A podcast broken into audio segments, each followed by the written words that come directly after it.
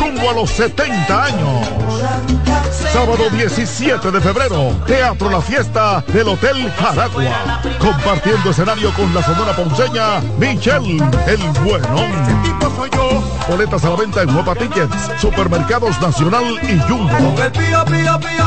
Un evento Valenzuela Producción. En CDN Radio, la hora 9 de la mañana. Reyes con mucho más variedad. El periodista más versátil de la Radio Nacional. Reyes con mucho más variedad que hay que oír. Todos los segmentos, informaciones y premios que solo él te brinda con alegría. Reyes con mucho más variedad. El programa que lo tiene todo. Oh. Reyes Guzmán con mucho más variedad a las 2 por CDN Radio. Lo que hay que oír. Consultando con Ana Simó por CDN.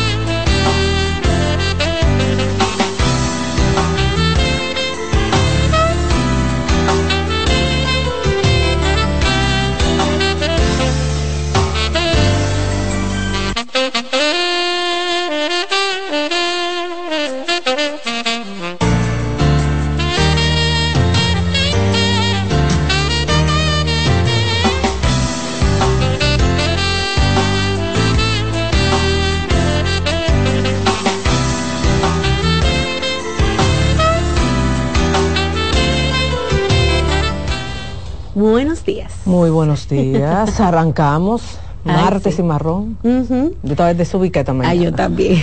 Y a mí sí me costó levantarme. Pero es verdad. Aquí estoy. Qué raro, ¿verdad? La Rocío tan madrugadora que es. Gracias a todos por la sintonía. Bienvenidos a su programa Consultando con Ana Simó. Estamos súper contentos. Tenemos Ay, un sí. muy buen contenido. Eh, lo van a disfrutar muchísimo. Así es. Doctora, ¿qué le parece si iniciamos con el tema inmediatamente? ¿De qué vamos a hablar? Bueno, la exposición de las parejas en las redes sociales, ¿cómo ha impactado a los matrimonios, las parejas, las La- eh, relaciones? y también vamos a ampliarlo con el uso. claro, con el uso El de las redes de las sociales, redes, doctora. Importante. Sí, tú sabes que realmente como espe- especialista en, en el tema de parejas me llegan muchos estudios, muchas investigaciones, también uno tiene que estar constantemente leyendo y yo siempre he dicho que la mejor forma de también saber son tus pacientes, cuando tú tienes la posibilidad eh, de tener un consultorio y por ahí transitar personas que te cuentan, que te cuentan lo que están viviendo. El tema de las redes sociales, que yo siempre le he dicho a ustedes, llegó para quedarse, llegó para ayudarnos en muchas cosas. Lamentablemente, en, al- en, en algunos ámbitos, no tan solo en la relación de pareja, en algunos ámbitos se está haciendo un daño impresionante. Te puedo dar el ejemplo de que yo leí hoy de cómo los estudiantes de primaria, en primaria y bachillerato están utilizando la inteligencia artificial para para hacer las tareas. Entonces, eso es preocupante. Mucha gente dirá, ¿y por qué es preocupante? Bueno, porque cuando el muchacho no hace ningún tipo de esfuerzo para lograr eh, entender algo, lamentablemente, eh, óigame, la, la inteligencia, la curiosidad, el deseo de hurgar se va achicando. Sí. Porque ya tú lo, ellos mismos dicen, está todo ahí en, la, en, la- en Sí, el tú, celular. tú le puedes decir, hazme un cuestionario de la Segunda Guerra Mundial. y viene y papá, papá, y te lo hacen. Entonces, no, ni siquiera tú ves que tienen la capacidad de la lectura, la comprensión, el pensamiento crítico. Y todo eso, señores, ustedes van a ver su impacto dentro de un par de años.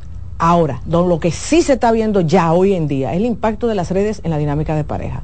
Y mucha gente dice, ah, pero ahora lo está diciendo solamente por el tema de la infidelidad. No, que aumentó la infidelidad por, las, por el tema de las, las computadoras y esto, sí.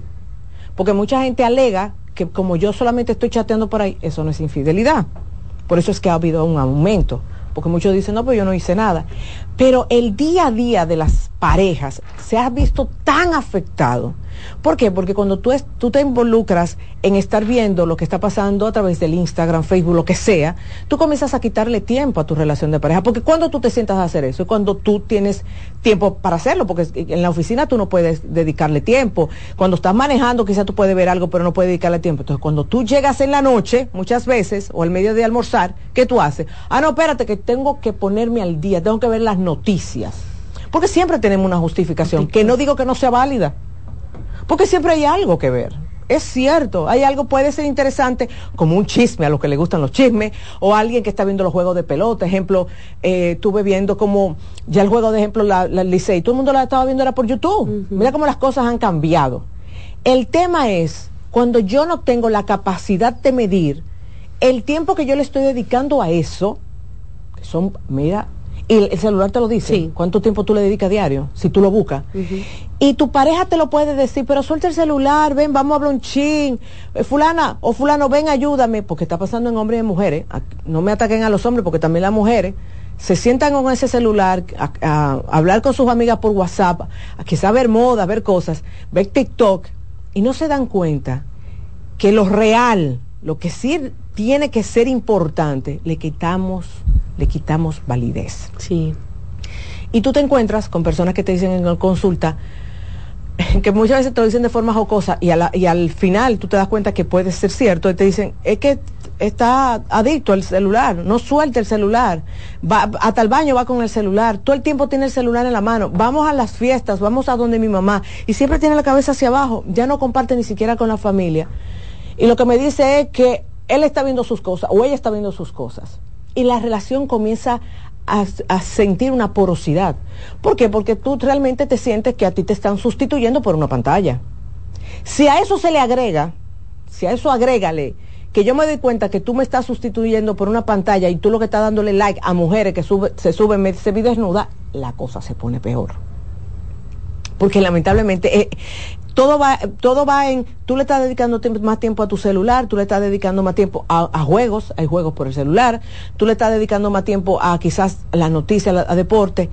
Yo me molesto, lo medio justifico que por lo menos tú estás aquí conmigo hasta que yo me doy cuenta que tú le estás dando like y que tú estás chateando por DM con otras mujeres. Una cosa, doctora, que usted vea, qué sé yo, uno no le da tanta importancia hasta que lo escucha de la mano del terapeuta está pasando mucho tiempo en el celular o cuando tú revisas lo que la aplicación te dice que del día tú utilizaste cinco horas para el celular es mucho tiempo. Es demasiado más de mira Rocío más de 45 minutos si tú no trabajas sí.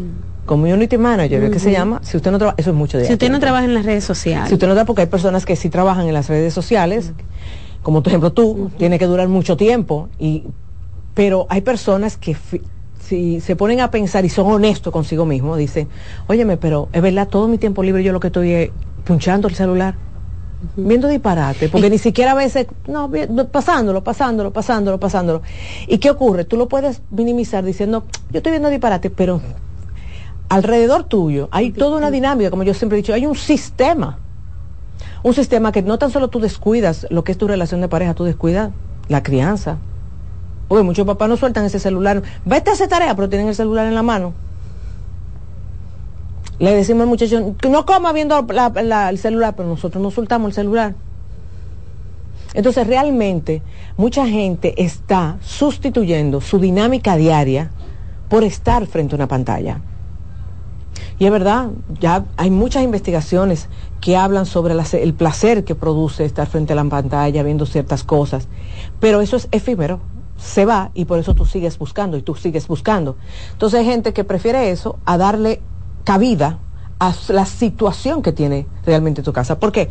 Porque muchas veces aquel que se involucra en las redes sociales puede ser que está viviendo un aburrimiento en su matrimonio, tiene una pareja que le pelea mucho y no quiere pelear, es decir, muchas veces lo utilizamos para simplemente eh, a camuflajear situaciones que se están presentando en la relación de pareja. Mm, Pero una pareja que se acueste y cada uno coja una pantalla, es verdad, lo pueden coger por, un momento, pueden cada uno ver y hasta compartirse, mira, yo estoy viendo esto, mira, estoy viendo una receta, mira, esto lo podemos hacer el domingo. Pero tiene que llegar un momento en que yo tengo que soltar esto Mi pareja también tiene que soltarlo. Y entonces nosotros mirarnos, vernos, conversar, hablar del día a día, de las problemáticas, de las cosas buenas, de lo que, lo que queremos lograr, de qué vamos a hacer para Semana Santa, qué ¿entiendes? Eh, es tener la capacidad, porque yo no estoy diciendo que no, yo no estoy diciendo que suelten, yo no quiero satanizar las redes sociales, jamás. Lo que yo entiendo es que debe de haber un equilibrio y que difícil se hace el bendito equilibrio. Porque siempre vamos a justificar el por qué yo lo estoy usando. Siempre vamos a justificar. Espérate que estoy buscando una información. Espérate que tengo que hacer tal cosa. Espérate que me mandaron algo y tengo que verlo.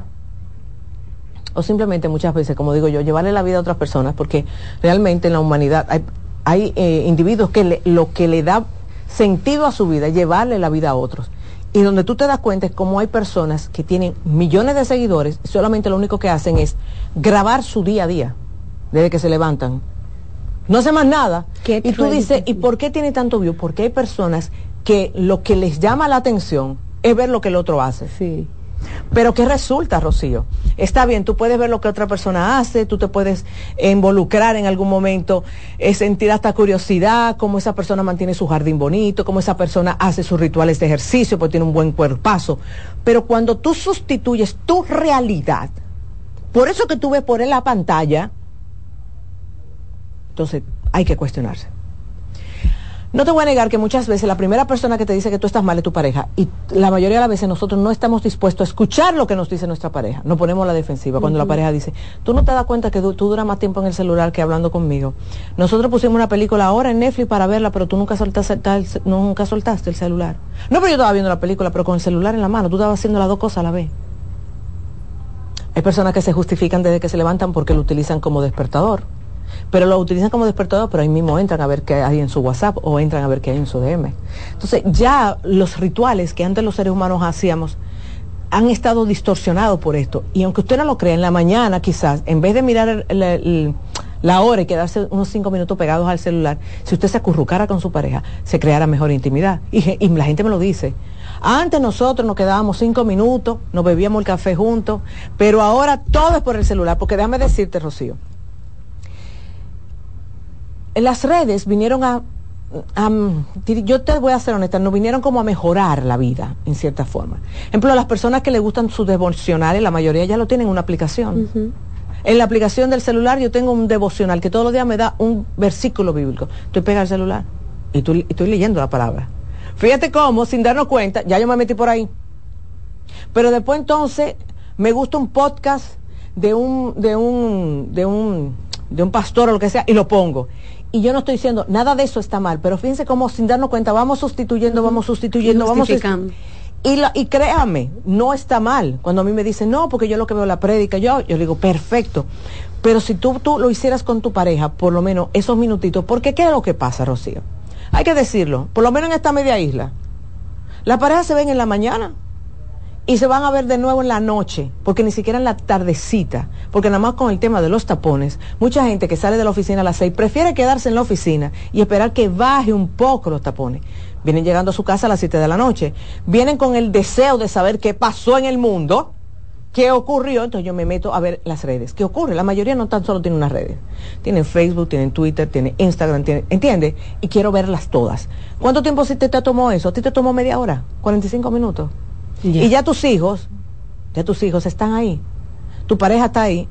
Y lo, no lo veas o no lo quieras ver, muchas veces viene un enojo porque, ok, pero a eso ahorita, ven, comparte con nosotros. Sí, pero espérate, yo trabajé mucho, que es mi momento. Yo puedo entender que es tu momento. Pero si nos llevamos en que es mi momento, espérate, las parejas, señores, solamente se van a comunicar por WhatsApp y por, de, y por mensajería. ¿Por qué? Porque siempre va a haber un motivo para agarrar el bendito celular. Y repito, no estoy en contra de los celulares. Porque a mí, a, mí muchas parejas me, han podido salvar su matrimonio, por ejemplo, en la distancia, Rocío. ¿Cómo se comunican? Por el celular. Por el celular. Por las redes. Pero realmente también, como yo le digo, debe de haber un equilibrio. Claro que sí, tú tienes todo el derecho de ver tus redes, de ver lo que está pasando, de quizás compartir con tu pareja porque tú tienes tus gustos. Pero tiene que haber un momento de pareja. Y eso no lo podemos dejar para el domingo. Para el domingo. No, eso no funciona así. El amor de pareja no se alimenta así. El amor se pareja. Es tanto así, Rocío, que yo he tenido personas que para yo poder, ellos puedan entender que hay que involucrarse, yo he tenido que utilizar las redes. Ejemplo, ella, me voy a poner ejemplo de ella. Ella le gusta mucho la cocina, pero el que cocina es él. Y ella lo que hace es bajar muchas recetas. Entonces, ¿qué yo hago? Para que ellos volvieran a tener, un, óyeme, una interacción, yo utilicé eso. Para que entonces ellos se conectaran, entonces ella se sentaba, le decía lo de la receta, vamos a comprar, íbamos al súper, compramos las dos cosas. Pero en el momento de la, cena, que ella quería tirarle la foto, él le decía, no, ahora no. Ya nosotros compartimos la receta. Tú, yo no quiero, porque uno tiene que también negociar. No quiero que suba foto de, mi comida. Este es un momento de nosotros. Y yo estoy muy de acuerdo con eso. Las parejas no deben de eh, manifestar todo lo que sienten en, sus expresiones por las redes sociales. Primero, porque cuando usted lo hace, usted está buscando una aprobación. Y yo siempre he dicho, nada más lo que sabe, lo que ustedes están viviendo son ustedes dos. El resto va a suponer dependiendo de lo que tengan en su cabeza y en su corazón. Si tienen maldad, lo que van a suponer son cosas malas. Si tiene bondad, van a expresar cosas bondadosas. Entonces, yo siempre he dicho, las redes sociales deben ser algo muy, si, tú presentas a tu pareja y tu cosa, entonces muy personal y tenerla cerrada. Tenerla cerrada. Y vuelvo y repito, no es que usted se va a poner horario, no, de tal hora a tal hora que yo puedo ver mis redes, no, porque tampoco es que usted sea un preso en su casa, jamás en la vida. Pero entender, entender que una relación necesita del contacto, del conversado, aunque hay conversaciones difíciles, y más cuando se habla de dinero, pero tenemos que hablarlo. Doctora, está bien ver TikTok, eh, Instagram, actualizarse, lo que usted mencionó, pero cuando a las redes sociales se le da un uso que a tu relación definitivamente no le va a venir bien, por ejemplo, tú vas a tapar el baño, te lleva el celular, yo he visto que te escriben mensajes de madrugada, tú pasas muchísimo tiempo eh, jugando parchís, usted sabe, esas cosas que te van que te van diciendo como que está pasando algo. Aquí viene a complicarse más el tema porque no solamente te están sustituyendo, hay alguien detrás. De esa sí, lamentablemente, fíjate, yo comencé el programa diciendo esto, ha habido un aumento, pero, pero no te puedes imaginar, abismal, de personas involucradas con otros por redes sociales. Porque el tema es como, no te estoy viendo, no te estoy tocando, yo no estoy haciendo nada. Entonces, ¿por qué llama tanto la atención este tipo de dinámica? Porque la fantasía es el protagonista. Entonces, como yo puedo fantasear lo que me da la gana y yo en mi casa no fantaseo y con este tengo un cocote y con este me imagino tanta cosa y nos decimos tanta plebería chulísima, yo segrego unas hormonas riquísimas en mi cuerpo y claro que, claro que voy a seguir buscando eso. Pero eso no es real. Eso está inventado en tu cabeza. Eso todo en tu cabeza. No, Ana, pero yo lo hablo con él. Si tú lo hablas, hasta que ustedes tengan una dinámica de día a día. Cuando tengan una dinámica de día a día, vas a caer en lo mismo que tú tienes eh, en tu casa. Entonces, eso es muy importante tener en cuenta. Mm, ¿Y es considerado infidelidad o depende de cada quien? Mira, lo que pasa es que eh, para nosotros la infidelidad, primero siempre tú le tienes que preguntar a cada uno, por eso esas cosas se deben de hablar en pareja. Tú debes preguntarle qué para mí, para ti es infidelidad. ¿Tú entiendes? ¿Qué para ti infidelidad? Por ejemplo, yo recibo mucho DM y, y muchos correos. Por ejemplo, una mujer el otro día me decía, él saludó a su ex por, por Facebook, por, por mensajería privada. Yo le decía, pero saludarla, eh, donde tú misma viste que tenían años sin saludarse, no significa que te fue infiel. Eso no es infidelidad, Rocío. Tampoco vamos a exagerar. Ahora, que ella quizás tronchó que pasara algo más después, puede ser pero por una simple conversación no. Ahora, esa persona constantemente habla con esa persona, nos mandamos foticos, nos decimos las pleberías, yo saco de mi tiempo, que debería de ser tiempo mío y de mi para, pero de ese tiempo yo lo saque para estar conectado chanteando contigo si es infidelidad. Bien. Bueno, doctora, vamos a aprovechar y hacer una pausa y al regreso abrimos las líneas para que aprovechemos este martes y conversemos con la doctora Ana Regresamos en breve.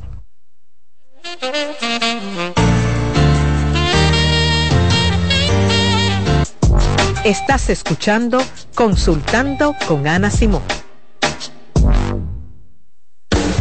Estás en sintonía con CDN Radio. 92.5 FM para el Gran Santo Domingo, zona sur y este. Y 89.9 FM para Punta Cana. Para Santiago y toda la zona norte en la 89.7 FM. CDN Radio la información a tu alcance. ¿Te perdiste algún programa? Todo nuestro contenido está disponible en mi canal en YouTube. Ana Simón. Señales de alerta de la depresión en niños y adolescentes. Detectar la depresión en niños y adolescentes puede ser más complicado que en adultos, ya que los síntomas pueden manifestarse de manera diferente. Algunas señales de alerta que podrían indicar la presencia de depresión en niños y adolescentes incluyen cambios en el estado de ánimo. Puede mostrar tristeza extrema, irritabilidad, apatía o una disminución significativa en el interés por actividades que solían disfrutar. Cambios en el patrón de sueño, cambios en el apetito y como resultado, cambios en el peso corporal. Muestran una disminución general de la energía y la motivación presentan dificultades en la concentración de tareas escolares o actividades diarias. También expresan pensamientos negativos acerca de sí mismos y sentir que no son lo suficientemente buenos. Aislamiento social, quejarse de dolores de cabeza, dolores de estómago u otros síntomas. Cambios en el rendimiento escolar, manifestar conductas autodestructivas, como cortarse hablar de suicidio o hacer intentos de suicidio. Si observas varios de estos síntomas persistentes en un niño o adolescente, es esencial buscar ayuda de un profesional de la salud mental para una evaluación adecuada y un diagnóstico preciso. La detección temprana y el tratamiento de la depresión en niños y adolescentes son fundamentales para ayudarles. Soy Rosa Hernández, psicóloga clínica del Centro Vidi Familia Ana Simón. Polish abre nueva sucursal en San Isidro.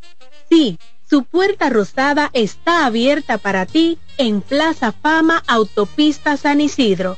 Más información 809-544-1244. Síguenos, Polish RD. Hoy quiero hablar entre psicólogos. Hola, soy Loren Isa, directora de la sede Infanto Juvenil del Centro Vida y Familia Ana Simón. Ante situaciones de crisis, nuestras emociones pueden condicionar la manera en la que reaccionamos, especialmente al enterarnos de que alguno de nuestros hijos pudo haber sido víctima de algún tipo de abuso. Por ello, aquí te dejo algunos tips sobre cómo reaccionar ante eventos como este. Ante sospechas de algún tipo de abuso, lo primero es brindar a la víctima un espacio de confianza y seguridad donde pueda hablar sobre lo que pasó. No poner en duda lo que nos cuente, tratar de no juzgarle, culpabilizarle con frases como ¿estás seguro? No me mientas. ¿Por qué no me lo dijiste antes?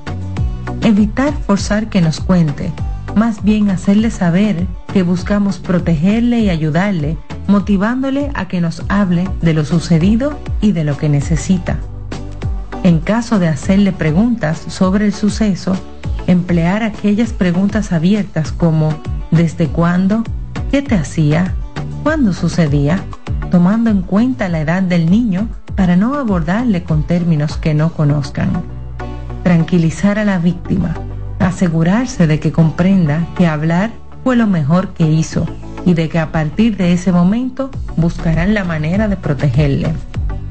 Recuerde expresarle afecto en todo momento, decirle que no fue su culpa, acudir a las autoridades judiciales competentes, fiscalía, policía, línea vida, mantener la comunicación y escucha activa con la víctima en todo momento, tener paciencia, fomentar una educación sexual adecuada responder a sus dudas y buscar ayuda psicológica.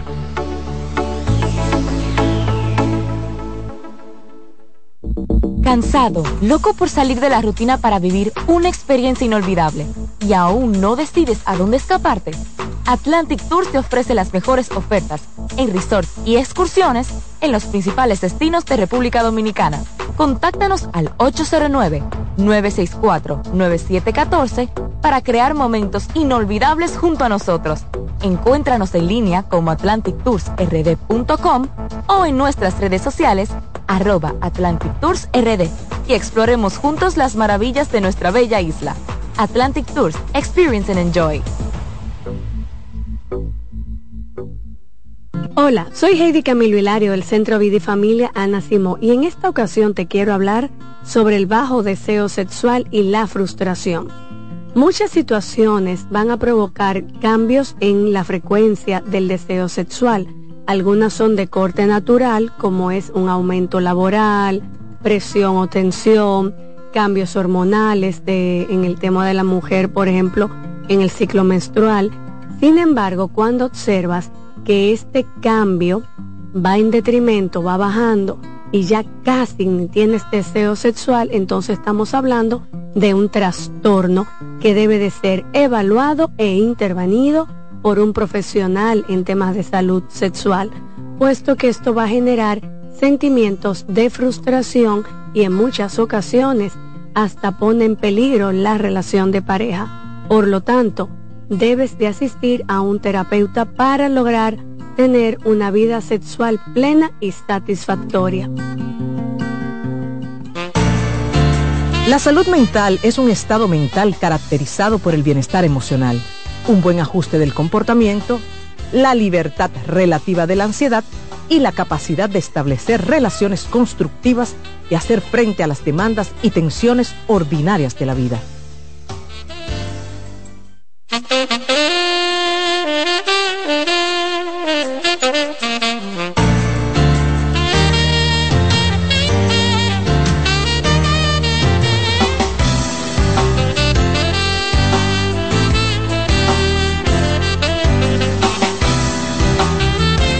Estamos de regreso en Consultando con Ana Simón. Estamos hablando del impacto que tienen las redes sociales en la dinámica de pareja. Pero antes de seguir, quiero recomendarles los servicios del Centro Vida y Familia, un centro que laboramos todos los días y tratamos de llevar bienestar. Psicólogos clínicos preparados, habilitados, también psiquiatras, tenemos en el área infanto-juvenil, en el área de adultos, familia, parejas, temas de duelo, violencia, psiquiatría, psiquiatría infantil, tenemos unas dos, dos psiquiatras infanto juvenil y cuatro psiquiatras para adultos. Trabajamos temas de envejecientes, trabajamos o de adultos mayores, así que todo lo que tenga que ver con salud mental en el Centro Vida y Familia usted lo puede eh, tener puede llamarnos al 809-566-0948. También tenemos un WhatsApp de servicio al cliente 829-622-0948. Doctora, usted sabe que el estado del WhatsApp también es una manera de uno publicar las cosas del día a día de uno. Mucha gente utiliza el estado de su WhatsApp, yo no sé si usted lo ha visto. Para tirar puya. Para subir de todo, Sube de todo ahí. Entonces, esta chica hace una historia, yo la, traté de resumir porque es bastante larga. Eh, mientras la autora va hablando, yo lo voy leyendo e interpreto. Ella dice que ella se sorprendió mucho porque hasta descubrió que su esposo era parte de un equipo de gente que monta motor a través de los estados de WhatsApp, pero a ella la tenía bloqueada. bloqueada. En algo que sucedió, doctora, ella pudo tener el, celular de la hermana de él en sus manos en algún momento y vio que él subía unos 15 estados al día, entre ellos la cosa que comía, eh, foto del club, los motores, etcétera. Pero a ella la tenía bloqueada del WhatsApp. pero mira, es un tema serio. Ella pensando que ella el tipo no subía nada a las redes sociales. pero fíjate, el hecho de que usted tenga que ocultar la información a su pareja, y aquí no estamos hablando de mujeres. Qué lío. Eh, realmente eso es considerado una traición. No una traición amorosa, pasional, pero es una traición. Yo estoy segura que ella se repite mucho, pero ese no es mi, ese no es mi marido, ese no es mi esposo, ese, ese de los estados no es mi esposo. Pero no estamos hablando de infidelidad, doctor. No, exacto es lo que yo te digo, pero es una traición. Porque si yo tengo que llevar una doble vida, y mira lo que yo hago, yo te bloqueo para que tú no veas mis estados y tú piensas que yo soy un santo, que yo no hago nada, y yo lo que tengo una doble vida. Realmente yo estoy traicionando ese compromiso que yo hice una vez contigo. Y yo sé que él puede decir, ella fastidia mucho, ella pregunta mucho, ella hace mucho. Pues mi amor, si usted no se siente cómodo, entonces déjela libre. un, un, señor me decía hoy en la mañana, eh, Tú dices, ah, me decía a mí, tú dices, Ana, que cuando uno en la infidelidad culpa al otro, uno no tiene arrepentimiento. Pero mi esposa, yo le he pedido por años que cambie, ella no cambia, cambia, y por eso tengo otro. Entonces yo le dije, no, usted es el responsable. Porque si usted ve que su esposa no tiene ningún tipo de cambio, y usted tiene que salir a la calle a buscar lo que su esposa no le da, porque usted no deja a su esposa. Claro, es muy bueno tener las dos cosas. Y en un matrimonio siempre va a haber cosas que no nos gustan del otro. Entonces nosotros tenemos que tener la capacidad de saber y, decirnos, yo puedo lidiar con esto o no puedo lidiar. Y si no puedo lidiar, señores, no es obligado, no hay que seguir obligado, soltemos. Ya. 809-683-8790. También pueden llamar al 809-683-8791. 809-683-8790 y 683-8791. Esos son los números del programa para usted conversar con la doctora Ana. Conversar con la doctora Hola. Buenos días, buenos días. Buen día. Qué maravilla escuchar las orientaciones que mi doctora favor me provee de salud mental y emocional. Doctora, una pregunta muy, muy cuesta arriba. Yo he observado ahora en las redes sociales, ya que usted actualmente está tratando el tema, se dedican a aconsejar y como si fueran psicólogos. y no son psicólogos de nadie. A la única psicóloga que yo escucho con propiedad y autoridad es a la doctora Nancy. Me gustaría saber por qué ese fenómeno, doctora, de que hay mucha gente que comienza a aconsejar sin ser psicólogo ni nada. Son personas que se, lamentablemente, se están lucrando de la vulnerabilidad del ser humano. Hay que, hay que estar muy claro. Eh, hay muy buenos psicólogos en las redes que también están haciendo un trabajo bellísimo, pero realmente hay gente, como usted dice, sin el aval, que solamente hablan desde su experiencia. Y hablar desde tu experiencia no es que sea malo, lo que pasa es que hay una limitante. Y no todo el mundo lo va a ver así, todo el mundo lo va a ver que yo tengo que lograr lo que esa persona logró. Pero hay que decirlo, en todas las áreas, en todas las profesiones, hay personas que se van a lucrar de la debilidad o la fragilidad de las personas.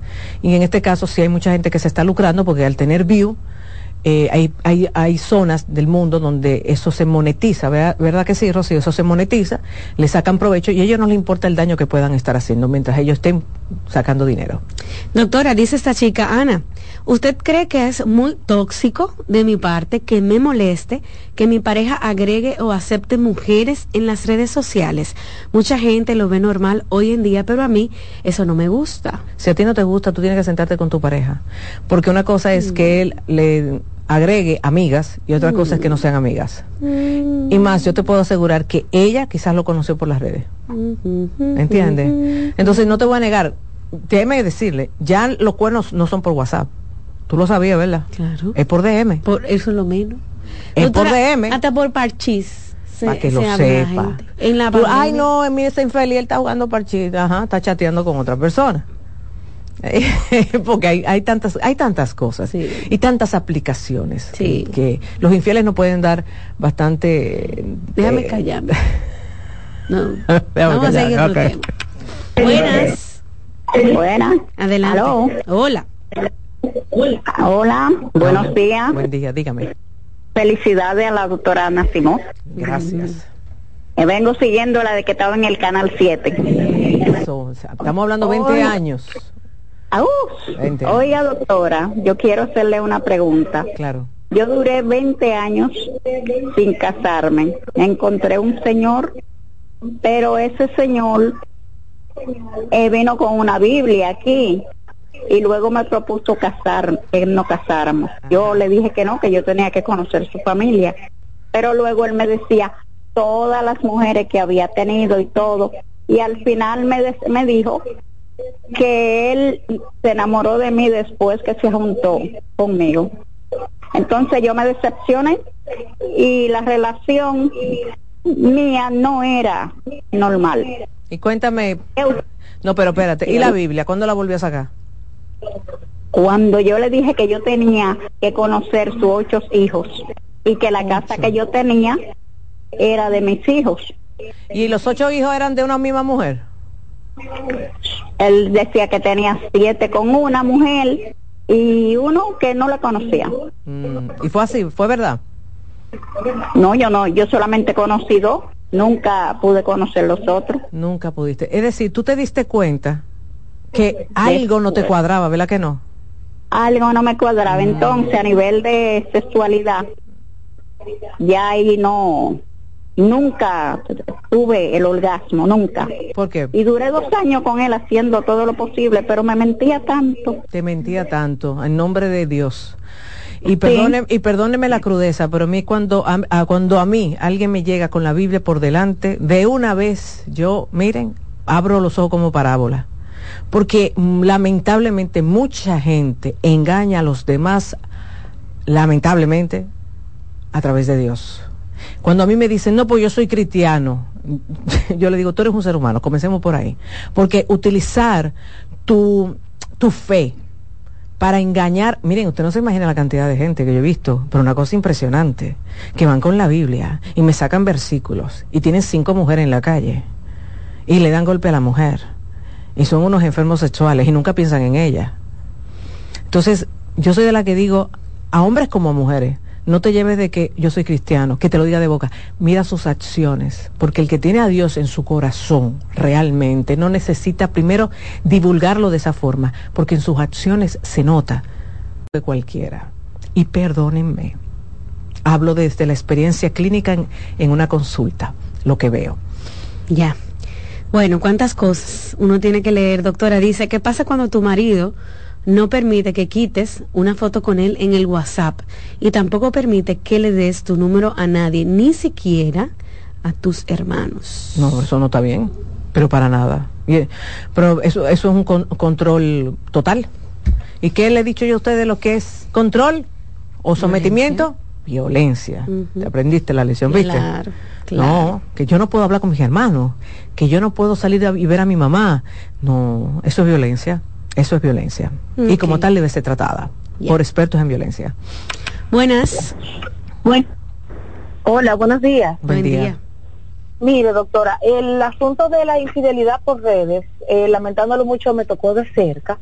Y no fue por WhatsApp, no fue por juego, fue por una plataforma como LinkedIn, ah, que es una, una plataforma muy profesional, cosa que yo no la tengo activa, cosa que él la tiene activa y todavía la tiene activa, pero ya pasó mucho tiempo de eso y de verdad que hicimos todo lo posible y estamos sumamente bien y yo vi realmente su cambio y todo. Excelente. Pero él sigue teniendo la plataforma.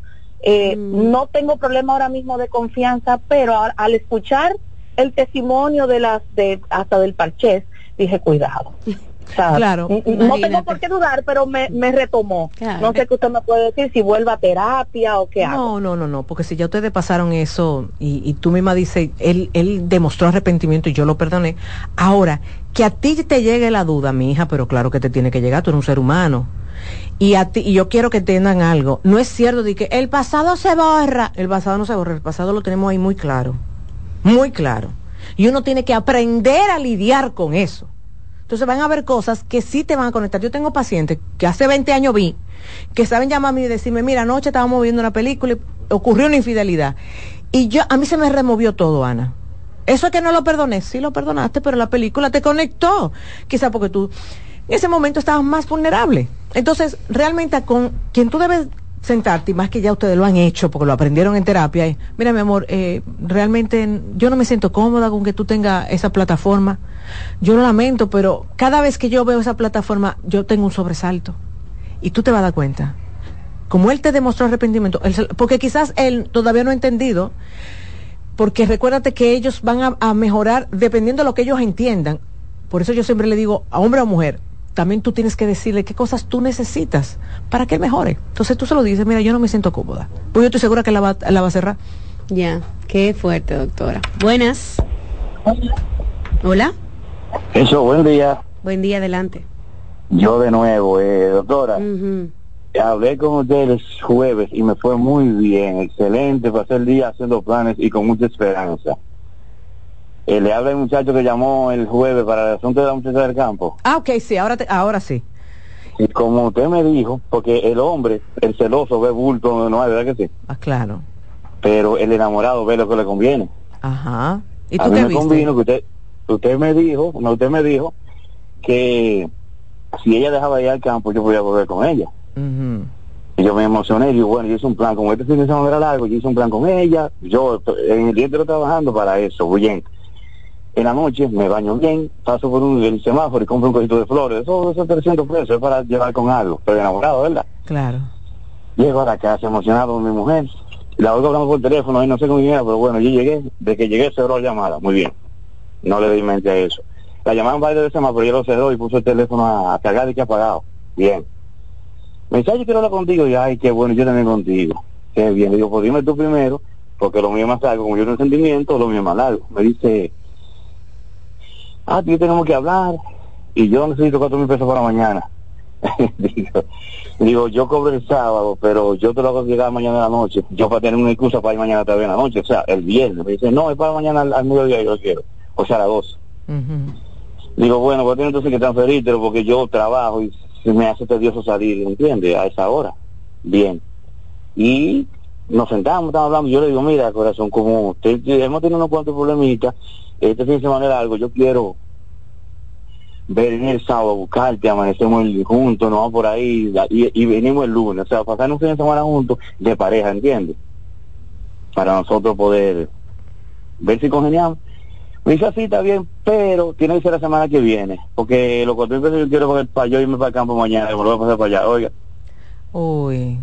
Oiga, doctora, mira, a mí me subió un frío por los pies calientes, se me aguaron los ojos, yo miré para arriba, yo tragué eh, yo veo que hombre no muere de, de, disgusto ni nada, porque mire, a, un hombre no se humilla así, ni se, hace, juega como una así, doña. Mira, a mí me dio de todo. Que sí. De todo, de todo, de todo. Yo, carajo, tú, tú, tú, sí pero ahí, que no vengas a pensar lo que tú crees. Digo, no, no, tranquila, no te preocupes. Hay hombres que fracasan por menos de ahí. Pues yo he visto casos menos de ahí, pero yo, como yo nací de buenos padres y tengo a mi viejo que está de de edad, lo tengo vivo, yo no le voy a llevar un disgusto a, mi viejo, ¿te entiendes? Porque no se merecen eso, pero hay hombres que por menos de ahí... Sí, yo sé. ¿Qué mire, yo, no, yo cogí las flores, la, la, la, la picoteé y me fui, porque ¿qué hago hacer? Hiciste lo correcto. Yo, porque si, si, si ella hubiera sido un hombre, todavía habíamos dado una trompa, y escúcheme la, expresión, porque mire, yo, yo, yo tenía que, yo había encontrado con quién darme, pero gracias a Dios llegué, me fui, ven, digo, no, mi hija, tranquila, no te preocupes, váyase para su campo, pero me dijo, con todo, deposítame. Pero no le depositaste, ¿verdad que no? Ah, pero yo, yo llamé el viernes, al otro día, pero el programa usted no estaba ahí, el programa era de, otros eh, especialistas, no era el caso mío, no le dije nada. Ayer había de fiesta, yo estaba esperando hablar con usted, porque yo nada más me tranquilizo con usted. Mire, yo trata medio gago. Mira, no, no, debes, no debes demandarle más dinero, porque tú eres una alcancía, tú eres un banco. Pero esa mujer lamentablemente no te está jugando limpio.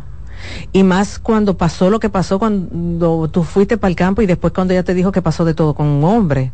Entonces realmente ella está jugando con lo que tú sientes. Y tú no te mereces eso. Hiciste muy bien en irte. Si ella te llama, tú tienes todo el derecho de decirle, no, dile al macho con el que tú te estás acostando que te mande los cuartos para tú poder ir para el, campo. A mí no me vuelvas a llamar y bloqueala. Mujeres así, no, tú no necesitas eso. Como tú dices, para, no, para que no te desgracie la vida. Porque tú vienes, le das un jamaquión, ella va y te pone una denuncia y aquel malo va a ser tú. Entonces, mira, no, no, no, no, ni siquiera alimentes la esperanza, porque una persona que no es capaz de valorar todo lo que tú haces, valorar tu fidelidad, tu lealtad, tu compromiso, no merece tu tiempo. No merece tu cariño. Y ni te atrevas, óyeme, aunque esa mujer te llame para decirte que, que la mamá está interna porque se, le, pasó algo, no, tú no eres alcancía. Salte de ahí, salte de ahí, bloqueala, que ella se dé cuenta que ella no puede seguir jugando contigo. Porque como yo siempre he dicho, viste como hay hombres buenos. Sí. Y hay muchísimas que quisieran ahora mismo, están diciendo, Dios mío, pero ¿y por qué yo no tengo uno así? ¿Por qué a mí no me cae uno así? te va a llegar la indicada, una que te valore, pero esa no, esa no. Suelta, suelta ahí, papá, suelta. Bueno, hacemos una pausa, amigos, y al regreso continuamos con más.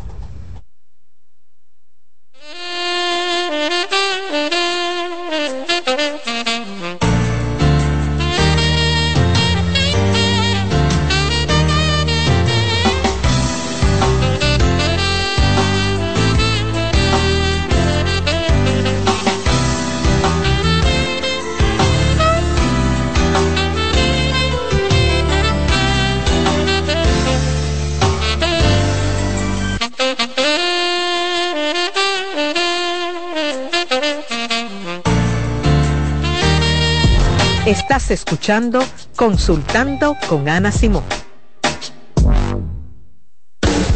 Estás en sintonía con CDN Radio. 92.5 FM para el Gran Santo Domingo, zona sur y este. Y 89.9 FM para Punta Cana. Para Santiago y toda la zona norte en la 89.7 FM. CDN Radio la información a tu alcance. En Consultando con Cibo, Terapia en Línea. Para favorecer el lenguaje en nuestros niños, te puedo ofrecer algunas recomendaciones. Primero, háblale a través de alguna actividad que realices. Explica todo lo que estás haciendo. Segundo, permite que vea tu cara cuando estás hablando. Así podrá ver cómo se mueve tu boca y repetir los sonidos. Tercero, escúchalos, reforzando su confianza y mostrando que lo que dice es importante. Cuarto, no señales los errores. Repite la frase completa diciendo la palabra correcta. Y quinto, canta, porque la música estimula la memoria y el aprendizaje de nuevas palabras. Envía tus preguntas a través del WhatsApp del programa 829-551-2525. Cansado, loco por salir de la rutina para vivir una experiencia inolvidable y aún no decides a dónde escaparte. Atlantic Tours te ofrece las mejores ofertas en resorts y excursiones en los principales destinos de República Dominicana. Contáctanos al 809-964-9714 para crear momentos inolvidables junto a nosotros. Encuéntranos en línea como atlantictoursrd.com o en nuestras redes sociales arroba Atlantic Y exploremos juntos las maravillas de nuestra bella isla. Atlantic Tours, Experience and Enjoy. Para favorecer el lenguaje en nuestros niños, te puedo ofrecer algunas recomendaciones. Primero, háblale a través de alguna actividad que realices. Explica todo lo que estás haciendo. Segundo, permite que vea tu cara cuando estás hablando. Así podrá ver cómo se mueve tu boca y repetir los sonidos. Tercero, escúchalos, reforzando su confianza y mostrando que lo que dice es importante. Cuarto, no señales los errores.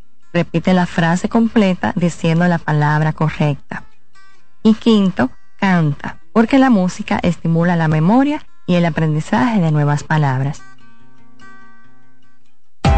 Hola, soy el doctor Franklin Peña. Quiero decirte que en los senos solamente se puede colocar implantes de mamas para aumentarlos. Colocar otro tipo de sustancia suele ser peligroso. Asegúrate de consultar a los médicos de Sodocipre, la Sociedad Dominicana de Cirugía Plástica.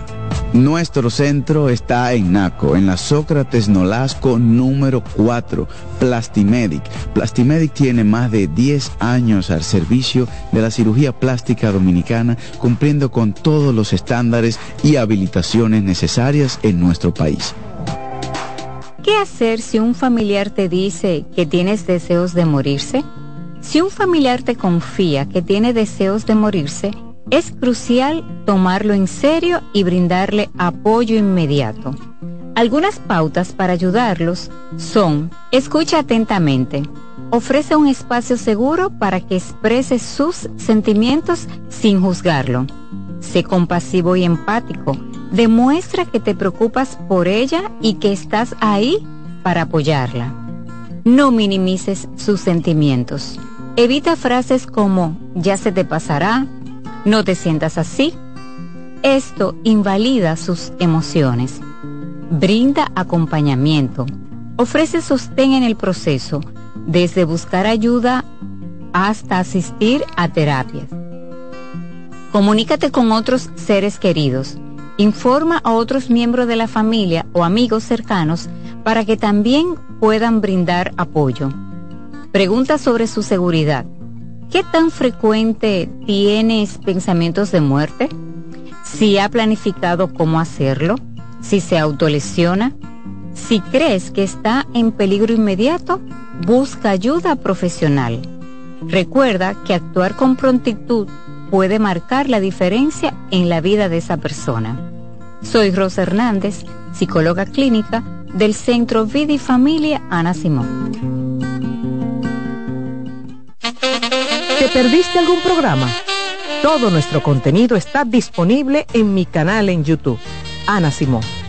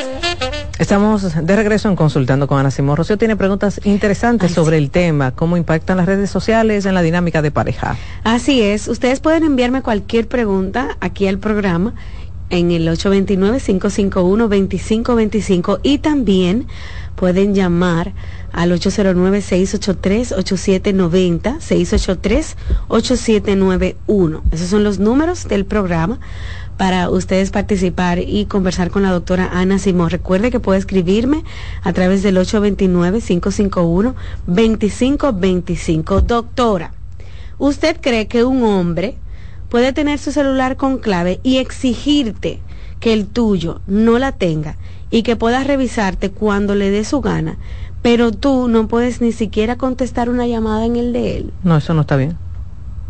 Ahí no hay equidad es una hay una hay una relación violenta. Pero porque si tú me quieres revisar el mío, yo tengo también todo el derecho a revisarte el tuyo. Si el tuyo tiene clave, yo también tengo que tener clave.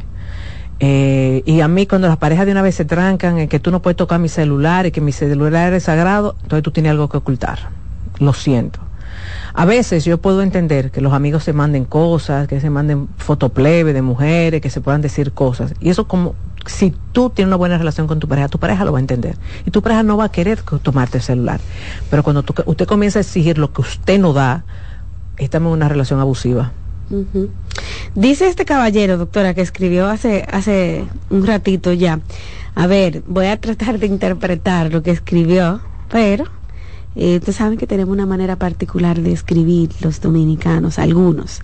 Doctora, quiero saber, cuando yo estoy con mi esposa, cuando vamos a hacer el amor, cuando la voy a penetrar, de una vez estoy listo. De dos puchoncitos estoy vaciado, dice él. Qué lindo, qué bonito te quedó. Lo arreglé. Yo sé que lo editaste. muy editado. Muy editado está ahí.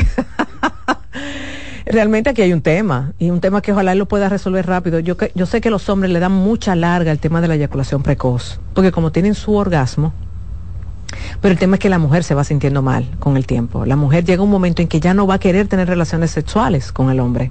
Y una y algo que se pudo resolver tan fácil como ir donde un sexólogo y tener un par de sesiones, después se convierte en un problema mayor. Y el hombre, con los años, cuando tiene eyaculación precoz, comienza a sufrir de disfunción eréctil. O sea, que vienen por ahí, son primas. Así es, así es. Si no se tratan, son primas.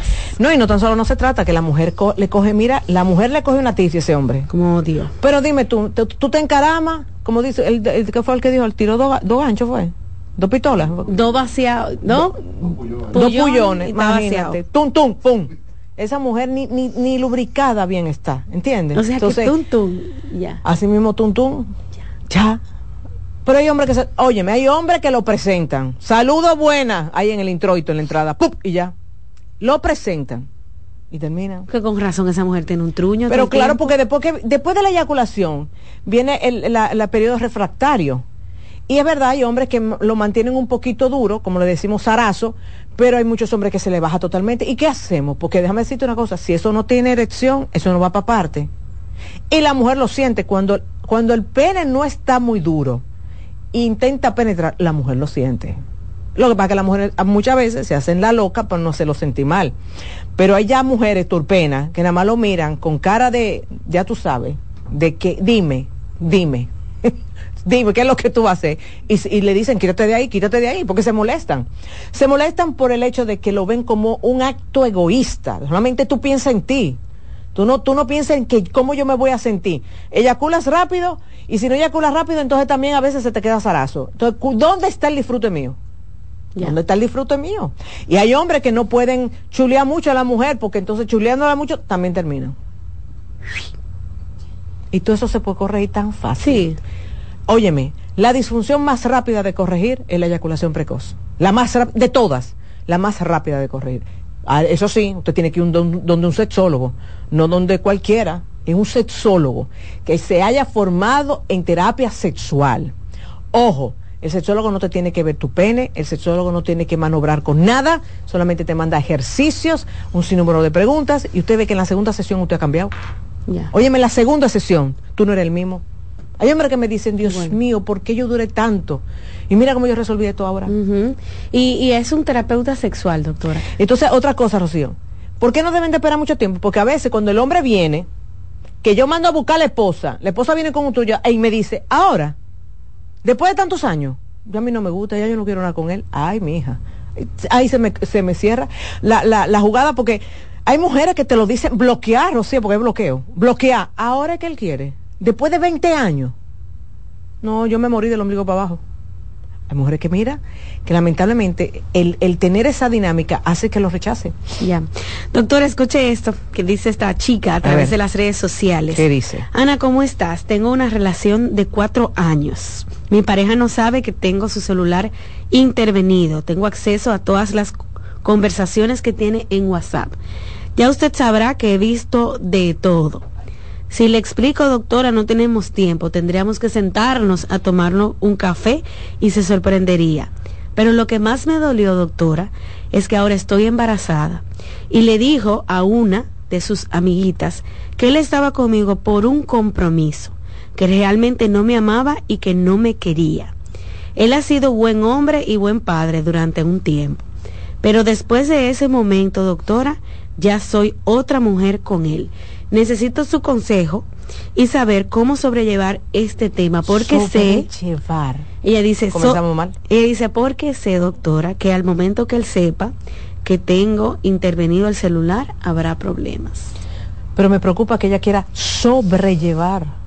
Esto no es de sobrellevar, mija. Pero para nada. Y más que tú estás viendo conversaciones.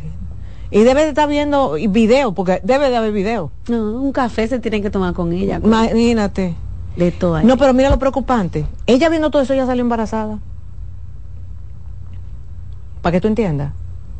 Porque debo decir algo, y mucha gente dice, pero una loca sale embarazada. No, lo que pasa es que el miedo nos, nos, nos, nos pone en una posición que nos aterramos a la pérdida. Entonces cometemos muchísimas estupideces, muchísima locura entre esa cirugía plástica, entre esa y a donde los brujos, entre esa salina embarazada. Es decir, la, mujer cuando se entera de la infidelidad, muchas veces el miedo la lleva a cometer muchas estupideces. Ahora bien, mi niña, esto no es cuestión de sobrellevar. Es imposible. Esto, esto no es de que pasarle pañito tibio a una problemática que está, es un volcán en ebullición. Entonces, Fíjate cómo tú me dices, no, lo que más me duele es que él le dijo eso. No, tú, ahí hay más cosas más fuertes que tú has querido no entender. Mi recomendación, no sigas viendo eso si tú no vas a hacer nada. No mm. sigas viendo. Porque realmente, como yo le digo a muchas de mis pacientes, hombres como mujeres, si pusiste la aplicación o pusiste el detective es porque tú vas a tomar decisiones. Porque en el momento en que él se entere que tú sabes y tú seguiste ahí, los cuernos van a tañango, muchacha. No va, ahí no va a ser no, él te la va a mudar al lado, porque tú le estás diciendo con tus acciones que tú estás dispuesta a tolerarlo todo. Porque eso es lo que tú estás demostrando. Yo estoy dispuesta a todo, con tal de que él se quede conmigo.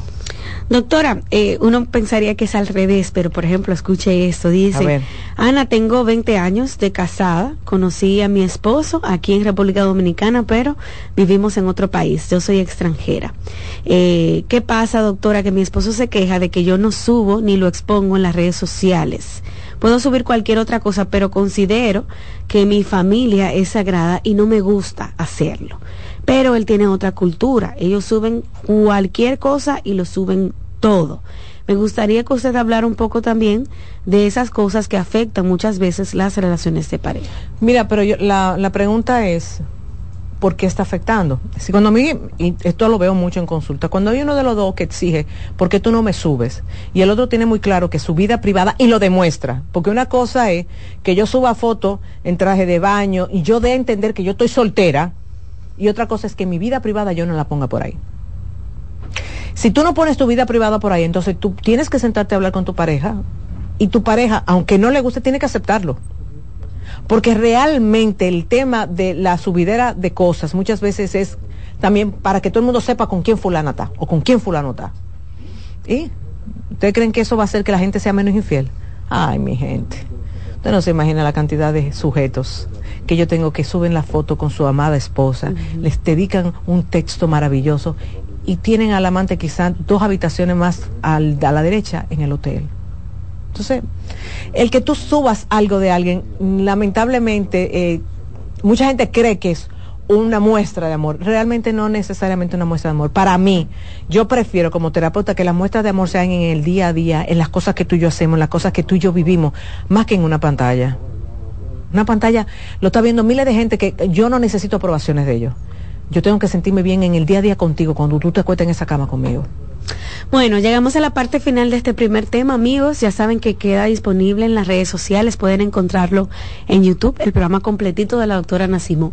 Al regreso está Solimar Jiménez hablando de las habilidades sociales en los niños. Importantísimo ese tema. Regresamos en breve.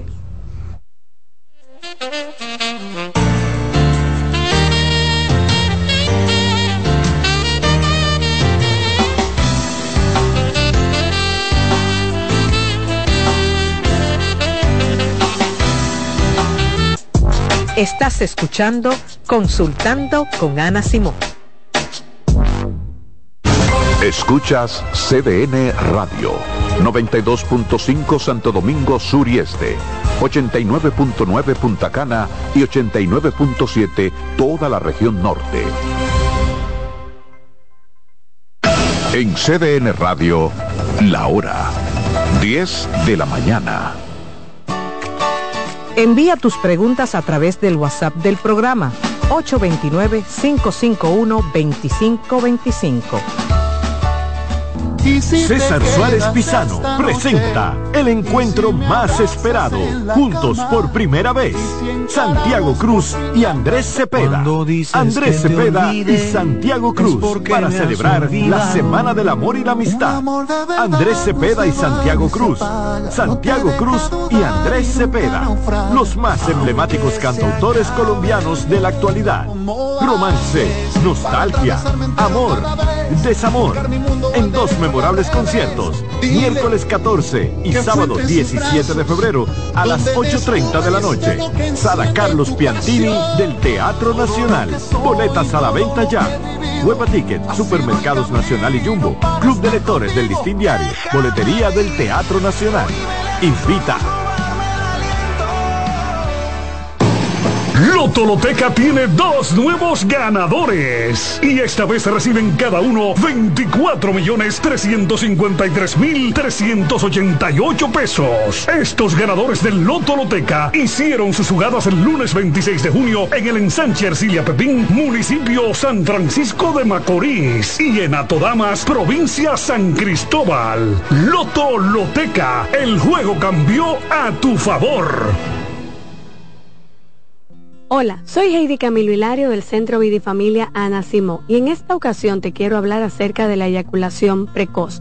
Este trastorno afecta a cientos de hombres porque los lleva a la insatisfacción, llegando a un orgasmo que no genera placer pues el mismo se produce ante el menor estímulo y antes del tiempo deseado.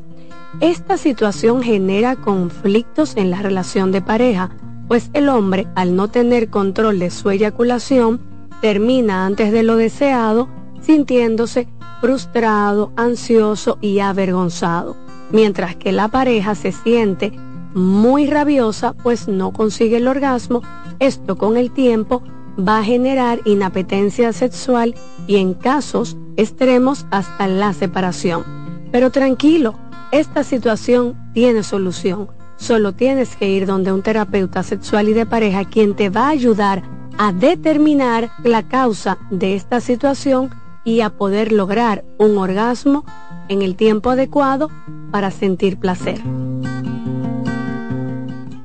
En LIR Comercial, los equipos de negocios ya están aquí, con la mayor variedad de equipos para abrir, mejorar o agrandar tu negocio, con los mejores precios y las mejores ofertas en freezers, conservadores, asadores de pollo, vitrinas frías, vitrinas calientes, hornos, exhibidores, estufas industriales, freidoras, planchas y todos los equipos que puedas imaginar.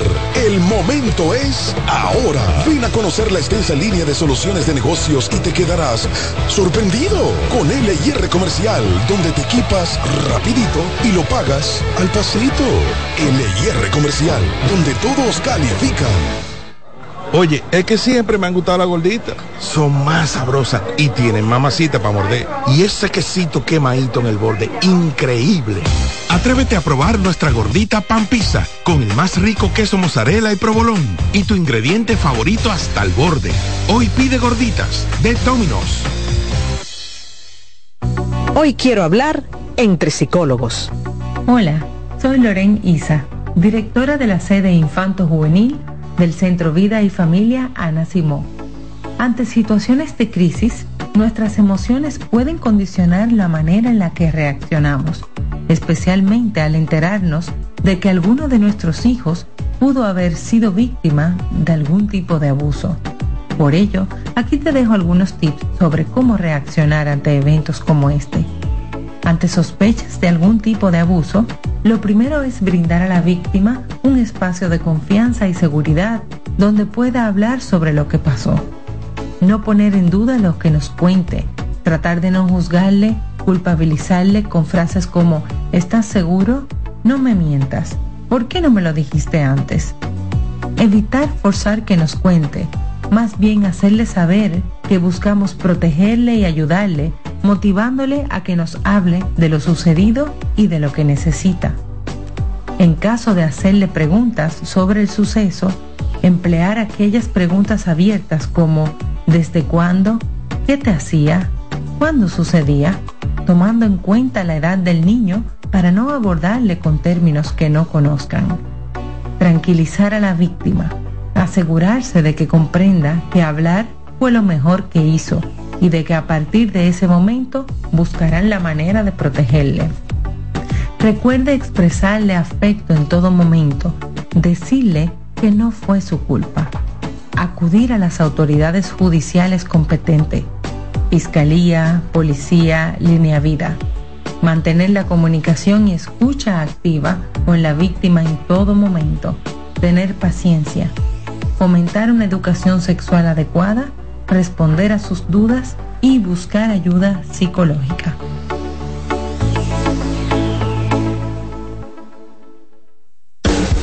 Estás en sintonía con CDN Radio. 92.5 FM para el Gran Santo Domingo, zona sur y este. Y 89.9 FM para Punta Cana. Para Santiago y toda la zona norte en la 89.7 FM. CDN Radio. La información a tu alcance. En CDN Radio, un breve informativo. La Oficina Nacional de Meteorología informó hoy que durante las horas matutinas se generarán lluvias débiles a moderadas, siendo fuertes localmente con posibles tronadas y ocasionales ráfagas de viento debido a la incidencia de un sistema frontal. En otro orden, la Junta Central Electoral desmintió ayer lunes que el Partido de la Liberación Dominicana haya hackeado los equipos que se utilizarán en las elecciones municipales de febrero, sino que solo se conectó a una de las impresoras del organismo. Amplíe esta y otras noticias en nuestra página web www.cdn.com.do. CDN Radio. Información a tu alcance.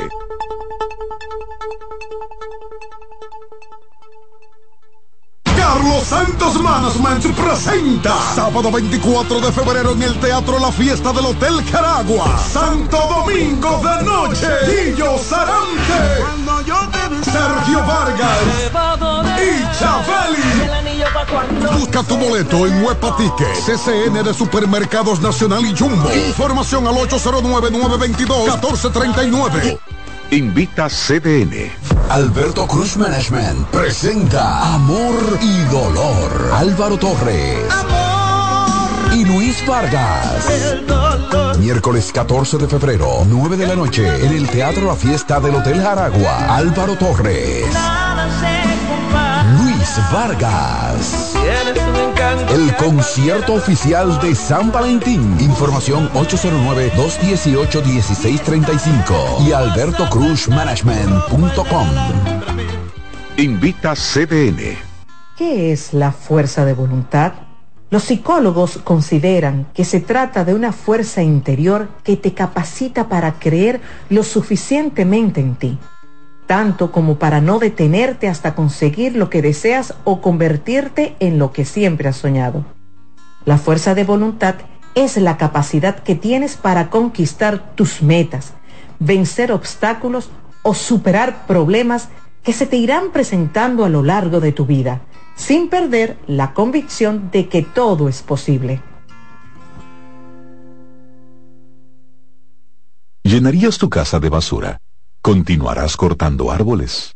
¿Seguirás conduciendo sin una ruta y una agenda mientras contaminas el ambiente? ¿Continuarás desperdiciando agua y energía eléctrica? Eres causante de daños al medio ambiente. Esperemos que no. Es responsabilidad de todos ser defensores del medio ambiente. Fundación Cuidemos el Planeta con Reyes Guzmán. El liderazgo de CDN se erige con fuerza, marcando 26 años como el pilar informativo de la República Dominicana. Desde 1998 hemos situado a nuestros espectadores en la primera fila de cada evento relevante, proporcionando una ventana esencial para mantenerlos debidamente informados.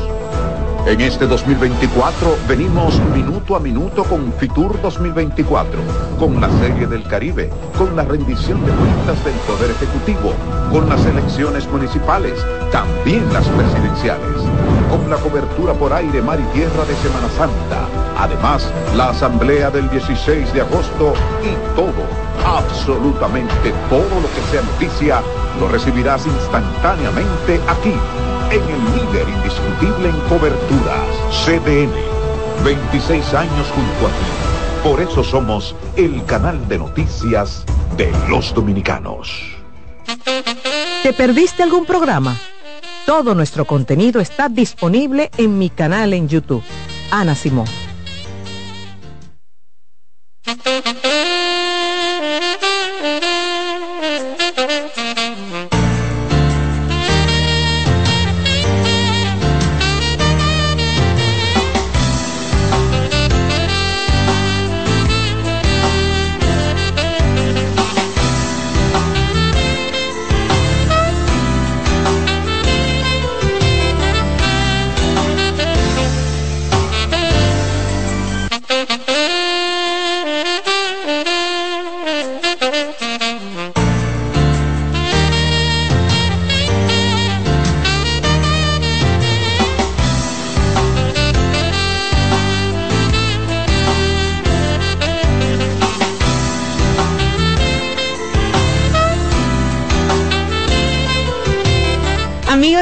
Regreso en Consultando con Ana Simón. Vamos a iniciar la segunda parte del programa y nos acompaña Solimar Jiménez. Solimar es parte del equipo de psicólogos del Centro Vida y Familia y trabaja en el área infanto-juvenil de nuestro centro. Solimar, ya ustedes la conocen, cada vez que vienen les toca hablar como esos temas de los pequeñitos de la casa que son tan, tan dulces pero a la vez tan importantes. Sí, señor. Y más cuando hablamos de habilidades y autonomía en un niño. Lo primero que te quiero preguntar, Solimar, ¿a qué te refieres cuando hablas de habilidades y autonomía? Habilidades sociales. Ok. Habilidades sociales. Buenos días a todos. Gracias eh, por este espacio. Eh, y poder transmitir, ojalá, todo lo que nos alcance para poder transmitir muchas cosas que tenemos este, que darles a las personas. Habilidades sociales es un conjunto de hábitos que nos ayudan a desarrollar y a fortalecer la capacidad relacional con uno mismo y con el medio donde se desenvuelve y con todas las personas con las que se interactúa. Okay. ¿Ok? Un niño con autonomía es un niño que puede acatar normas, que eh, sigue instrucciones, que tiene límites, que es respetuoso, tiene una serie de eh, eh, cualidades que lo ayudan a relacionarse de una manera más satisfactoria. ¿Ok? ¿Qué pasa cuando esto no se da? Tenemos un niño que no tiene esa capacidad de autonomía. Entonces es un niño que llora, que hace rabietas, que es impulsivo, que es conflictivo.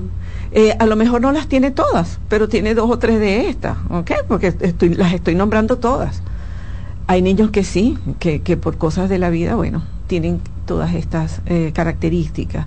Y eso le hace, hace que su relación con el medio, con las personas que la rodean, se le dificulte y hasta se le dificulta el aprendizaje, el aprendizaje escolar, porque ya sabemos que es un aprendizaje de vida, que las habilidades sociales nos ayudan en el aprendizaje de, vida, de cómo relacionarnos con nuestro entorno, con las personas, cómo relaciono hasta con eh, conmigo misma, pues. Entonces, cuando esto no se da, nos, nos preguntamos, ¿por qué esto, por qué este niño eh, llora para pedir las cosas? ¿Por qué no puede esperar su turno? ¿Por qué es impulsivo? ¿Por qué para solucionar algo da golpes? ¿Por qué no se sienta en un salón de clase? ¿Por qué no quiere copiar? ¿Por qué no quiere hacer un esfuerzo cognitivo? Claro, voy a hacer un, un paréntesis aquí, porque antes de pensar que es netamente conductual, tenemos que hacer un descarte, primero, que no sea un malestar físico o sea, una enfermedad, fiebre, dolor de cabeza, de garganta, la vista, el oído, cualquier cosa de estas, ¿verdad? Luego habría que descartar cualquier trastorno del neurodesarrollo. Una vez que, tenemos a nuestros niños en estas condiciones y, no, no, tenemos control de él, lo llevamos a hacer evaluación. Tenemos que buscar ayuda. ¿Por qué este niño es tan agresivo? ¿Por qué le cuesta acatar las normas? Entonces yo tengo que hacer un descarte que no sea algún tipo de trastorno neuro del neurodesarrollo, que le incapacita. Y no es que no lo va a aprender, sino que lo va a aprender con otras estrategias, y con otro tipo de ayuda, con una ayuda especializada y orientación a los padres, por supuesto, para que lo puedan manejar. Pero ya descartando esta parte y nos damos cuenta que es netamente conductual. Entonces, ¿de dónde viene esto? ¿Qué está pasando? ¿De dónde viene esto? Bueno, yo les voy a decir, los niños, todos nosotros, aprendemos de la observación y de la imitación. Primeramente, del, hogar, porque es el primer entorno cuando nacemos. ¿Verdad? Y luego modelamos la conducta. Pero el niño no está en cuenta si lo que está modelando es adaptativo o es desadaptativo. Él modela simplemente lo que ve.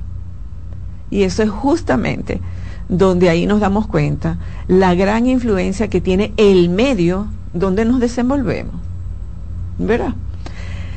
Independientemente, fíjense bien, independientemente del, tipo de familia en la, en la que nazca o, o se desarrolle. O sea, porque a veces dicen, no, es que yo soy una mamá sola, no, es que bueno, yo soy un papá solo, y entonces, o es que lo que pasa es que somos una familia extensa, vivimos todos juntos.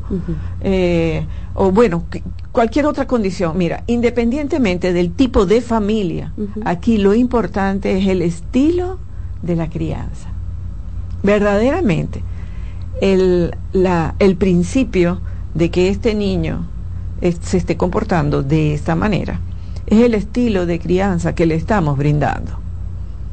Y saben una cosa, a veces nosotros como papá no nos damos cuenta que estamos ejerciendo una gran influencia en ese comportamiento, que lo estamos transmitiendo, que cuando hablamos en casa, cuando le ofrecemos un tipo de, experiencia al niño, no estamos regulando dónde lo estamos llevando, con quién están interactuando, si se están quedando solamente con la nana, si, si soy yo que, que bueno, mira, no, no tengo control emocional, no tengo mucho equilibrio y cuando me pongo brava pues digo ciertas cosas. Bueno, ese niño posiblemente muchas de esas conductas las está copiando de sus propios padres. Y los padres no se están dando cuenta, porque yo te voy a decir una cosa, sí, los padres los quieren mucho y creen que con ciertas, con aplicar ciertas consecuencias, ser, mm, eh, eh, ser controladores, ser, eh, lo están haciendo desde el amor, pero resulta que no están consiguiendo la conducta deseada. Entonces ahí es donde está lo difícil de entender que nosotros como papá tenemos un, un papel sumamente importante en el desenvolvimiento de nuestros hijos que si, eh, que si bien, mire, nosotros eh, fuimos formados, cada uno fue, formado según el ambiente donde crecimos, según nuestra sociocultura, ¿verdad? Luego nos unimos con otra persona que trae otro aprendizaje. Pero ¿saben qué? Si conversamos que queríamos tener hijos, que a lo mejor van a ser astronautas, no, yo quiero que sea futbolista porque a mí me gusta el fútbol, hablamos de eso Pero yo estoy segura que son pocos los que se detienen a crear un nuevo código entre una sociocultura y la otra, una única de la pareja, que es justamente el legado que le van a dejar a sus hijos. Si, si el papá es un, un poco pasivo y la mamá pues un poco autoritaria, entonces ahí se va a ver el desbalance y lo vamos a ver en los niños perfectamente lo vamos a, determinar. Pero a veces los papás no se están dando cuenta de esto. Nunca lo han hablado. Cuando ellos van a consulta, porque el niño tiene a lo mejor, eh, no se adapta en el colegio y creen que pueden tener un déficit de atención o un déficit de aprendizaje, y resulta que cuando yo empiezo a explorar me doy cuenta que es un aprendizaje conductual que, con el que el niño se está manejando y trato de transferir, transferirle esta información a los padres. Los padres a veces, la mayoría son muy receptivos y quieren cambiar, pero se les dificulta. Se les dificulta porque hacen resistencia, ¿no? Yo no puedo creer, yo cuando hago eso porque quiero mucho a mi hijo. Y nadie está dudando de que ustedes quieran a sus hijos y que quieran lo mejor. Lo único que el método que están utilizando no es el adecuado. ¿Ok? Entonces, hay muchos estilos eh, de crianza y a mí me gustaría hablar ahora de algunos estilos para ver si las personas pues empiezan a identificarse. ¿Cuál es el mío? Ajá, cuál es el de cada quien y de qué manera pudieran eh, aportar para solucionar, eh, aportar o, ejecutar o, o, tomar acción sobre esta conducta que está presentando mi niño y que está pareciendo desadaptado, donde no está aprendiendo lo que tiene que aprender, donde no está interactuando como tiene que interactuar. Entonces las habilidades sociales se, se empiezan a ver, se empiezan a expresar desde un niño que tiene ya tres años. ¿Por qué? Bueno, porque el niño en ese momento empieza a ser, tiene un poco más de conciencia y de memoria de su entorno. Empieza a, tomar importancia en las eh, experiencias que tiene con su entorno. Pero yo les voy a decir una cosa, las habilidades sociales comienzan o se inician desde que el niño nace. Porque, bueno, es verdad que los niños pequeños se expresan de una manera primitiva, que es a través del llanto, eh, eh, a través a lo mejor de conductas un poco voluntariosas porque todavía no se saben expresar verbalmente, porque todavía justamente están en el momento de aprender, de empezar, de iniciar el aprendizaje de cómo, me, cómo voy a actuar o cómo debo relacionarme con el entorno o con las personas que tengo al frente. Entonces, a veces alargamos ese episodio. Cuando el niño tiene dos años, dos años y medio, todavía él hace pataleta. Es más, eh, hasta un niño de 5 o 6 años puede hacer alguna pataleta, pero te aseguro que regula las emociones de una manera diferente. Entonces, claro, tenemos que darle chance al niño, no, no vamos a empezar con, a diagnosticar o a o a etiquetar a un niño de dos años y medio cuando está en pleno aprendizaje, cuando su expresión es a través de las rabietas, su malestar lo dice a través del llanto, porque no lo, todavía no lo sabe decir con palabras. Podrá tener cierto tipo de lenguaje, pero todavía no sabe expresarse bien. Entonces sabemos que esas conductas son típicas de esa edad, ¿ok? de los famosos dos, de los famosos tres y todas esas cosas. Pero entonces está en mí como mamá, como papá, como persona responsable de ese niño, enseñarlo a eh, mm, gestionar, porque no las van a reprimir, no, no las van a dejar de hacer, no las van a dejar de sentir. Nosotros como ser humano nunca vamos a dejar de sentir nuestras emociones, porque nuestras emociones son las que nos indican qué es lo que está pasando y nos dan la pauta de cómo nos vamos a comportar. Entonces, eh, ¿qué, vamos, qué, qué, qué, pasa con ese niño? Ese niño de tres años. Bueno, ese niño ya tiene un repertorio de habilidades sociales porque desde que nace, él interactúa primero su mamá, luego su papá, a lo mejor la abuelita, empieza a interrelacionarse, él cumple un horario estricto, ¿verdad?, de supervivencia eso lo sabemos, pero ya después, cuando comienza a caminar, empieza a ser más independiente. Y ahí es donde comienzan verdaderamente los límites, porque las personas creen que no les van a enseñar porque todavía están pequeñitos. Exacto. Mire, hay, hay una situación que es muy típica, que cuando el niño está aprendiendo a caminar, sabemos que le pone mano a todo, que todo lo agarra, que, que para él todo es explorar. ¿Verdad? Entonces, ¿qué vamos a hacer con ese niño de un año? Tenemos que empezar a enseñar límites. Porque quitamos todas las cosas de la sala para que él esté libre, es cierto, pero también tenemos que irlas incorporando porque él no puede llegar a un sitio donde eh, eh, todo el mundo tiene que quitar las cosas. Lo que pasa es que uno asume que ellos no van a entender porque están chiquititos. Creemos que no entienden. Es posible que no lo entiendan porque no se los hemos dicho, no, se lo, no los hemos enseñado. Ya. ¿Sí? Entonces, es importante que las habilidades sociales comiencen los límites, Con el respeto, la empatía, eh, el, lo colaborador, comiencen desde pequeñitos a enseñárselo. Porque hay papás que verdaderamente creen que eso lo van a aprender cuando estén grandes, de, con la vida, o se los va a enseñar a otra persona, o el colegio. No, no, no, todo esto comienza en casa, señores. ¿Sí? Este me da chance de hablar de los, ok, quiero hablar de, entonces de los de los estilos de crianza. Están, por supuesto, se gana el premio los padres sobreprotectores. Eh, el, es el bueno yo lo, puse, yo lo puse de primero es el más popular yo creo que sí el que más se utiliza es más fácil yo lo sobreprotejo, no lo dejo que sea, le evito todas las caídas, yo hago todo por él, es más rápido. ¿Sí? Entonces, ¿qué pasa con ese niño? Que es un niño dependiente, es un niño inseguro, es un niño que si no está la mamá no hace, no toma ningún tipo de, de decisión ante una situación muy común, cualquier cosa en la casa, o en su colegio, o en el medio donde esté. Es un niño dependiente, es un niño muy inseguro, es un niño que no se conoce, que no sabe hasta dónde llega, porque sus papás están tratando de evitarle cosas que pueden eh, eh, ser dolorosas o, como una caída, una raspadura, eh, un niñito que lo rechace, alguien que no lo deje jugar. Entonces, siempre está la mamá ahí encima. Dígame esas mamás, esos papás helicópteros que están encima todo el tiempo, todo el tiempo. Esa camisa no e, esto te queda mejor, no, aquello no, este amiguito no me gusta, caramba, o sea, no dejan ni siquiera que eh, eh, formen un criterio propio.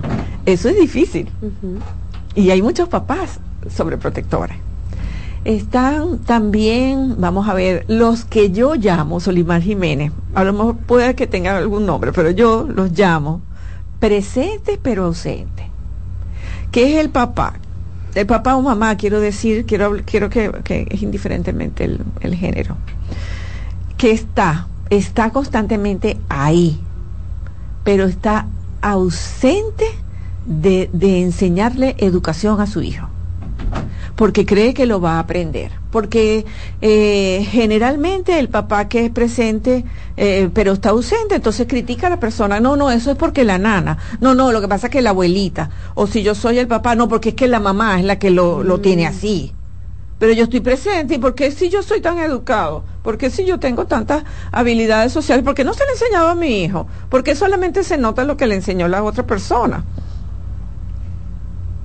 ¿Verdad? a, veces es, es diferente, a veces, a veces es la mamá para no comprometerse, porque a veces pareciera que le tienen un poquito de miedo a los hijos. E imponerse significa una controversia, un choque. Entonces, esto es muy importante. El, el, aprendizaje de ese niño, de sus habilidades sociales, depende de otra persona, no de mí. No, yo estoy en la casa todos los días. Y yo estoy viendo la dificultad que tiene para hacer la tarea. Y yo se lo estoy diciendo, hagan la tarea. Oye, pero no me enfrento con el niño. ¿Verdad? Ese, ese, ese es otro que es bastante común. Está el muy, el muy permisivo, el que no tiene una estructura, el que su rutina diaria puede cambiar según las circunstancias, donde no exige, donde eh, hay un exceso a lo mejor de negociación con los hijos para todo Ok, porque es más fácil, es más tranquilo. Donde se hace lo que él diga. sí, él es así. Mm. Esa es la frase. No, lo que pasa es que él es así. Él no se sienta a comer, es que no se sienta en nada. Entonces, claro, cuando no se sienta en el colegio, que el colegio los llama y los manda el especialista, entonces vienen al especialista, pero tampoco toman acción, porque creen que es parte del especialista. Claro. ¿Verdad? Ok.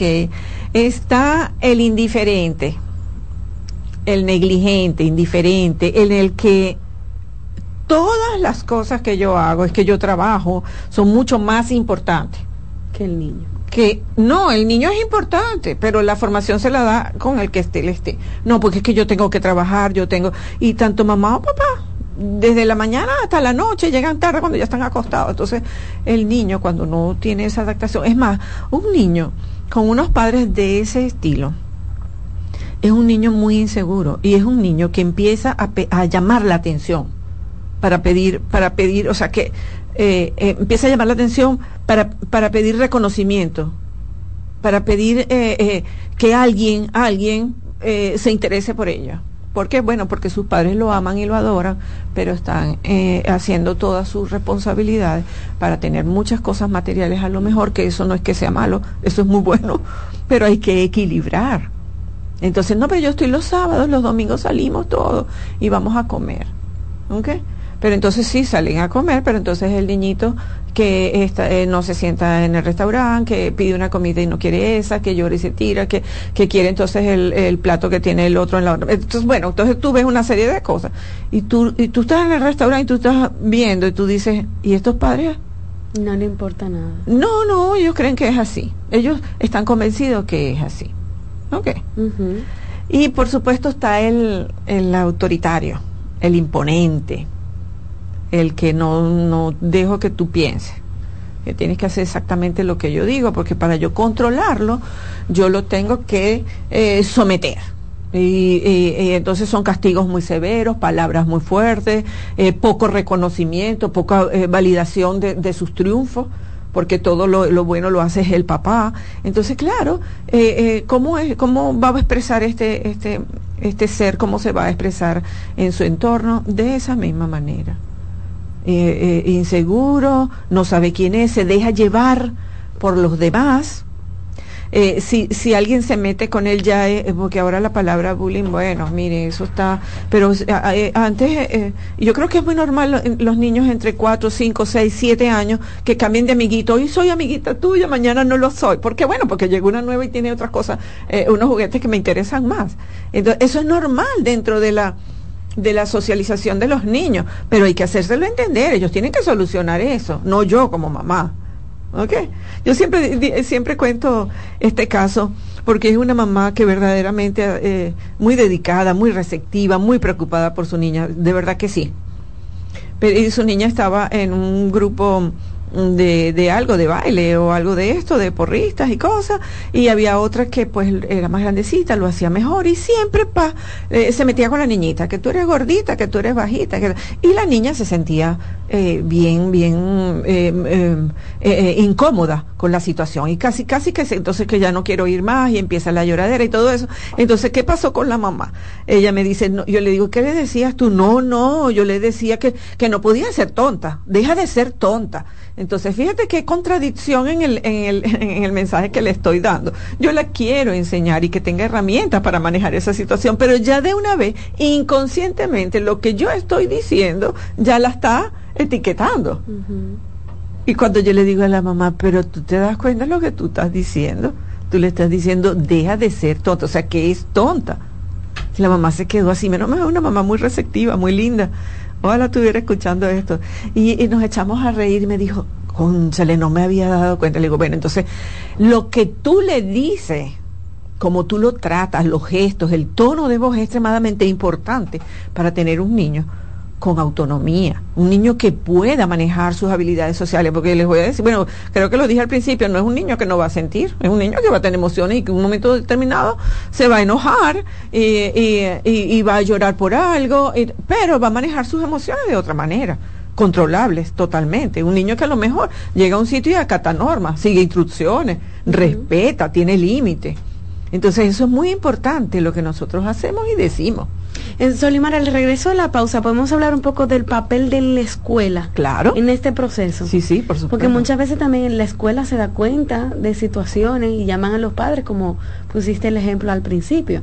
Al regreso de la pausa vamos a hablar un poquito de eso, amigos. Está con nosotros Solimar Jiménez. Solimar es parte del equipo de psicólogos y terapeutas del Centro Vida y Familia. Hacemos una pausa y regresamos en breve.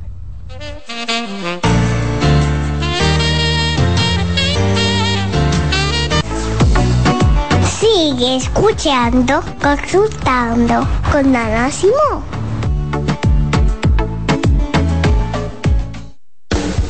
Estás en sintonía con CBN Radio. 92.5 FM para el Gran Santo Domingo, zona sur y este, y 89.9 FM para Punta Cana. Para Santiago y toda la zona norte en la 89.7 FM. CDN Radio. La información a tu alcance. ¿Te perdiste algún programa? Todo nuestro contenido está disponible en mi canal en YouTube. Ana Simón. ¿Qué es la depresión? La depresión es una enfermedad mental seria que afecta a muchas personas en todo el mundo.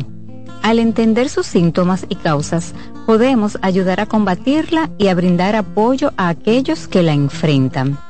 Los síntomas de la depresión pueden variar de una persona a otra. Los más comunes incluyen sentimientos persistentes de tristeza, vacío o desesperanza, pérdida de interés en actividades que antes eran placenteras, cambios en el apetito y el peso, dificultades para dormir o dormir en exceso, fatiga y falta de energía, sentimientos de inutilidad o culpa excesiva dificultades para concentrarse o tomar decisiones, pensamientos de muerte o suicidio. Tu bienestar es importante y buscar apoyo emocional es un paso hacia una vida más equilibrada y saludable. Recuerda que no estás solo. Soy Rosa Hernández, psicóloga clínica del Centro Vida y Familia Ana Simón.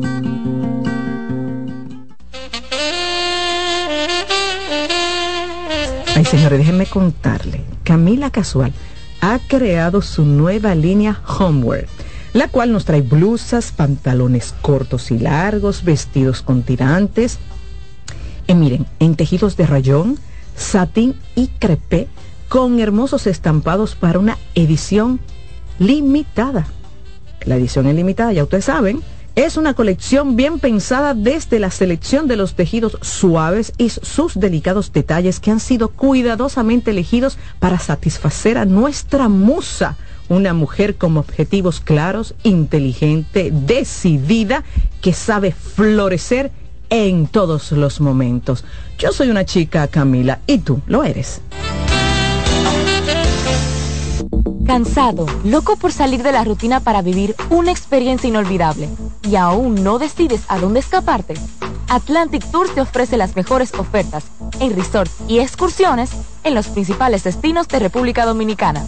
Contáctanos al 809-964-9714 para crear momentos inolvidables junto a nosotros. Encuéntranos en línea como atlantictoursrd.com o en nuestras redes sociales arroba Atlantic Tours RD y exploremos juntos las maravillas de nuestra bella isla. Atlantic Tours, Experience and Enjoy. Señales de alerta de la depresión en niños y adolescentes. Detectar la depresión en niños y adolescentes puede ser más complicado que en adultos, ya que los síntomas pueden manifestarse de manera diferente. Algunas señales de alerta que podrían indicar la presencia de depresión en niños y adolescentes incluyen cambios en el estado de ánimo.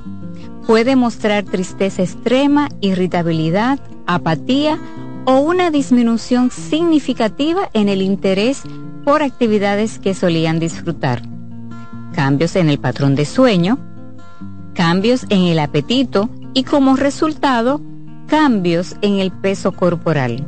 Muestran una disminución general de la energía y la motivación. Presentan dificultades en la concentración de tareas escolares o actividades diarias. También expresan pensamientos negativos acerca de sí mismos y sentir que no son lo suficientemente buenos. Aislamiento social, quejarse de dolores de cabeza, dolores de estómago u otros síntomas. Cambios en el rendimiento escolar, manifestar conductas autodestructivas, como cortarse, hablar de suicidio o hacer intentos de suicidio. Si observas varios de estos síntomas persistentes en un niño o adolescente, es esencial buscar ayuda de un profesional de la salud mental para una evaluación adecuada y un diagnóstico preciso. La detección temprana y el tratamiento de la depresión en niños y adolescentes son fundamentales para ayudarles. Soy Rosa Hernández, psicóloga clínica del Centro Vida y Familia Ana Simón. Cansado, loco por salir de la rutina para vivir una experiencia inolvidable y aún no decides a dónde escaparte. Atlantic Tours te ofrece las mejores ofertas en resorts y excursiones en los principales destinos de República Dominicana. Contáctanos al 809-964 Cuidables junto a nosotros.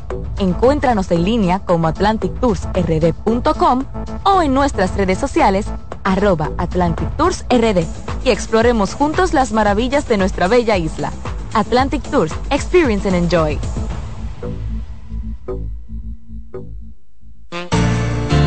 La salud mental es un estado mental caracterizado por el bienestar emocional, un buen ajuste del comportamiento, la libertad relativa de la ansiedad y la capacidad de establecer relaciones constructivas y hacer frente a las demandas y tensiones ordinarias de la vida.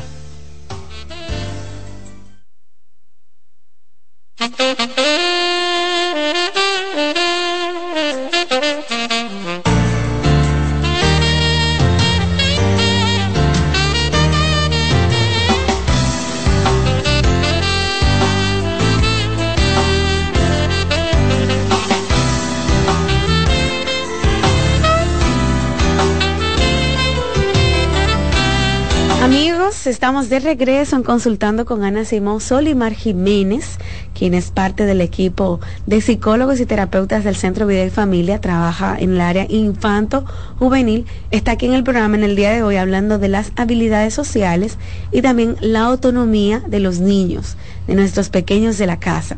Ya Solimar, ¿verdad? Habló incluso hasta de los estilos de crianza que forman directamente o tienen que ver muchísimo con la autonomía y el desarrollo de las habilidades de los niños.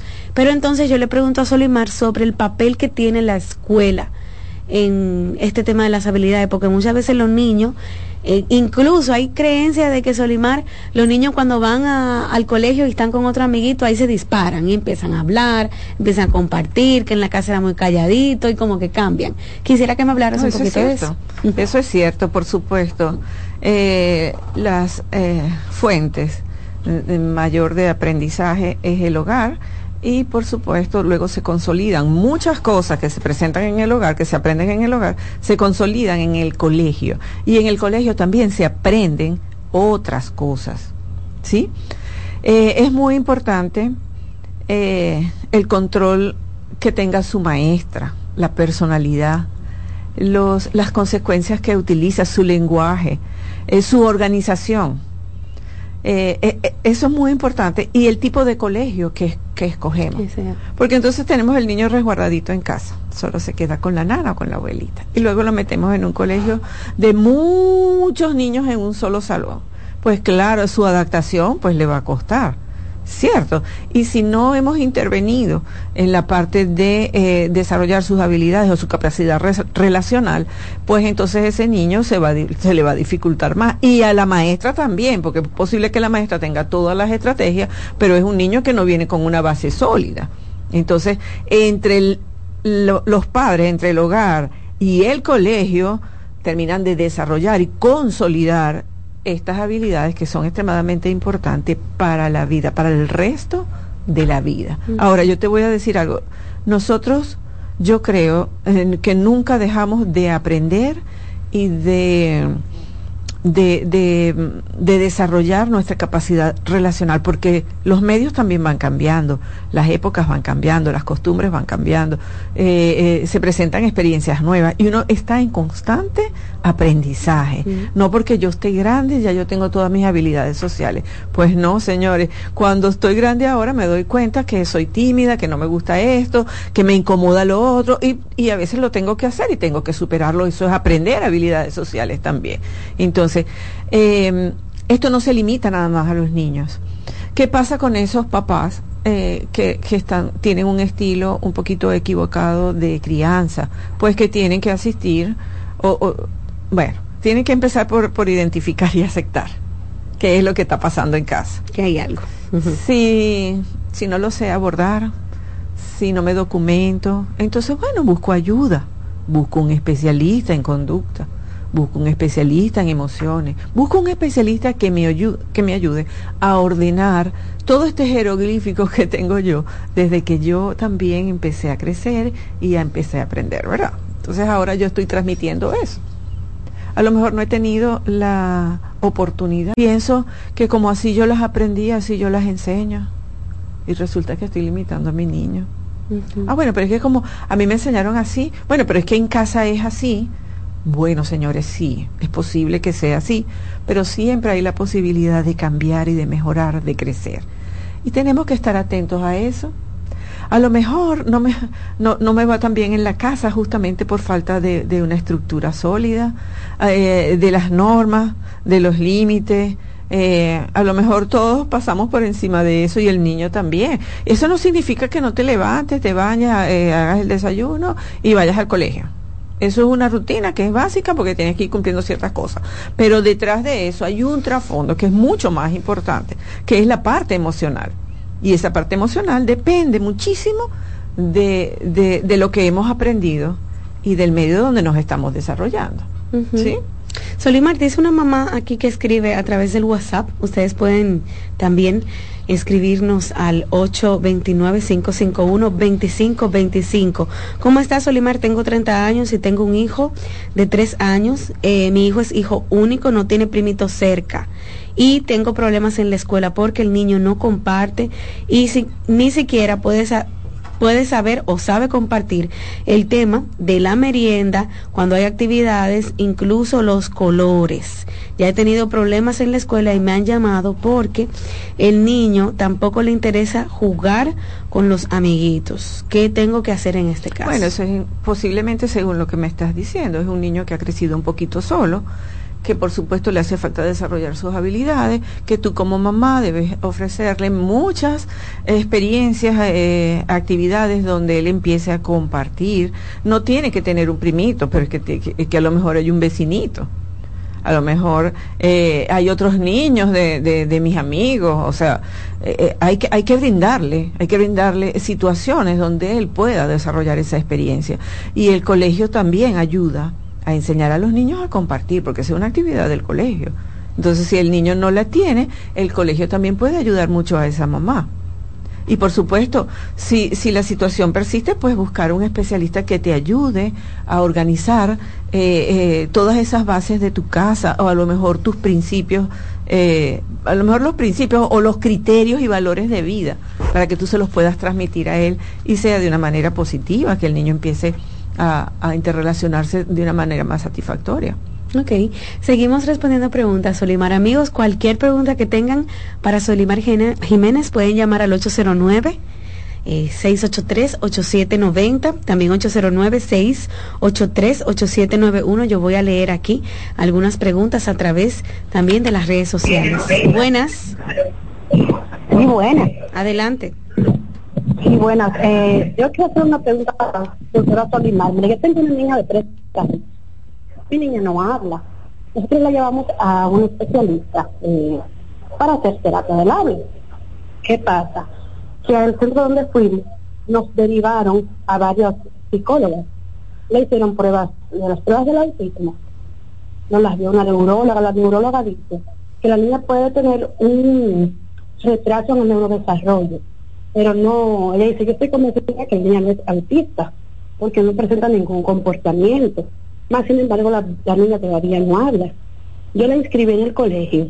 Yo he notado que la niña ha cambiado mucho, es menos tímida, comparte más porque mi niña es hija única. Eh, no tiene niños cerca aquí en el sector donde vivimos. Entonces, me está preocupando porque yo estaba dando terapia del habla y por cuestiones económicas he dejado de hacerlo. Entonces, eh, ella imita, por ejemplo, los muñequitos que ella ve, ella imita algunas de las cosas que dicen, intenta decirlas. Y los comportamientos de los muñequitos, por ejemplo, como jugar a la pelota con el papá, eh, jugar con la lluvia, dormir a, las muñecas, ese tipo de cosas, todo eso ya lo está imitando. Y veo que tiene mucho interés por hablar pero estoy preocupada porque como no económicamente no he podido continuar con las terapias del habla, no sé realmente qué hacer. Entonces, ¿qué pasa? Que las eh, cinco psicólogas que me la vieron en el centro donde fui, cada una me daba una opinión diferente. Yo estoy un poco desesperada realmente. Ok, sí, te puedo entender, posiblemente, claro.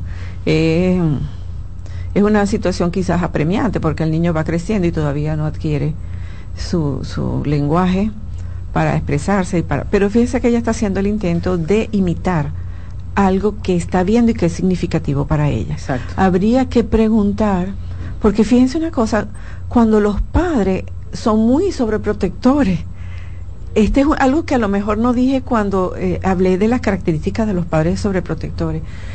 Ustedes saben que cuando un padre es muy sobreprotector, de, cuando un niño, desde muy pequeñito, el niño posiblemente, no todos, ¿ok? Posiblemente se presente retraso en el lenguaje.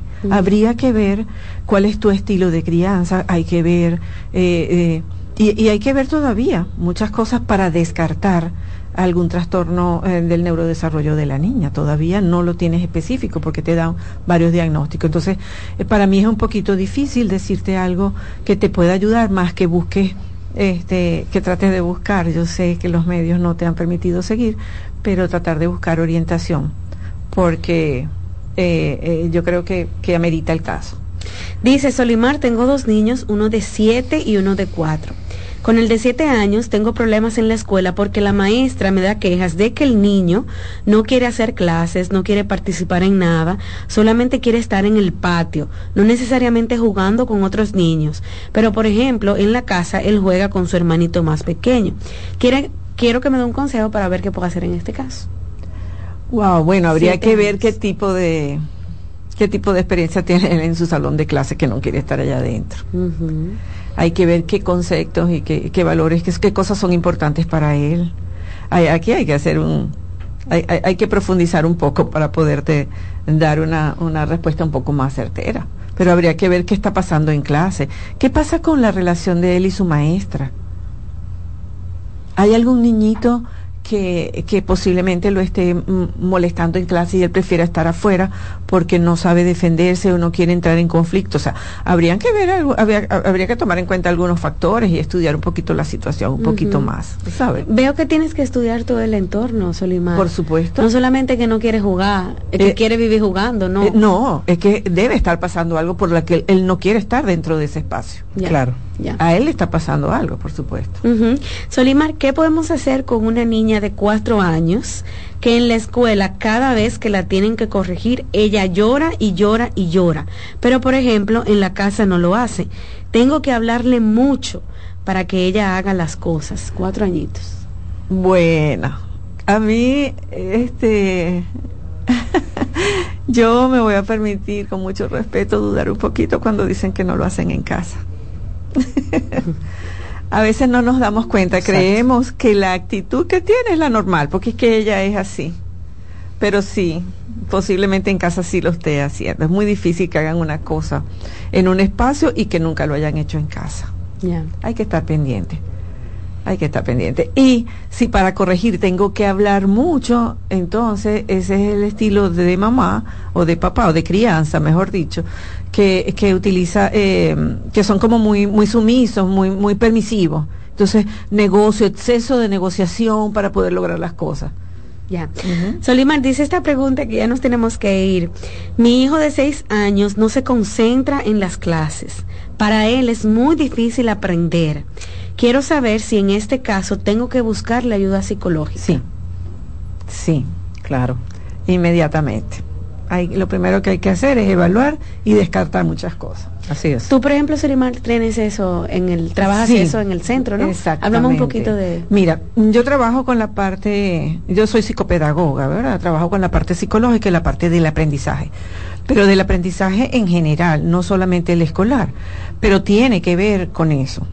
Entonces, ¿qué, ¿qué, es lo primero que hacemos? Pues una evaluación para poder descartar y tener una ruta para poder establecer un plan de intervención.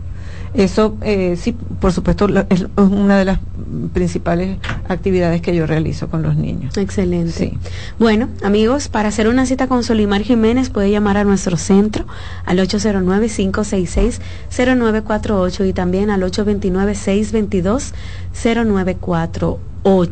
Bueno, gracias Solimar por estar aquí. Gracias a Espero muy pronto aquí por el programa. Ay, sí. Y seguimos aprendiendo. Gracias a ustedes amigos. Hasta mañana. Señores, entre los servicios que ofrecemos en OCOSER tenemos el tratamiento de radioterapia, quimioterapia, braquiterapia, radiocirugía robotizada. Miren qué tremendo, ¿eh? También contamos con los servicios de psicooncología, muy importante, y nutrición. Y esto no tiene ningún costo ¿eh? para los pacientes. Nosotros llevamos la última tecnología a las clínicas para ofrecer a los dominicanos lo mejor. Así que usted no tiene que salir del país para conseguir lo mejor. Si usted quiere mayor información, solo debe llamar aquí en Santo Domingo al 829-547-7878 y en Santiago 829-724-7878. Oncocer.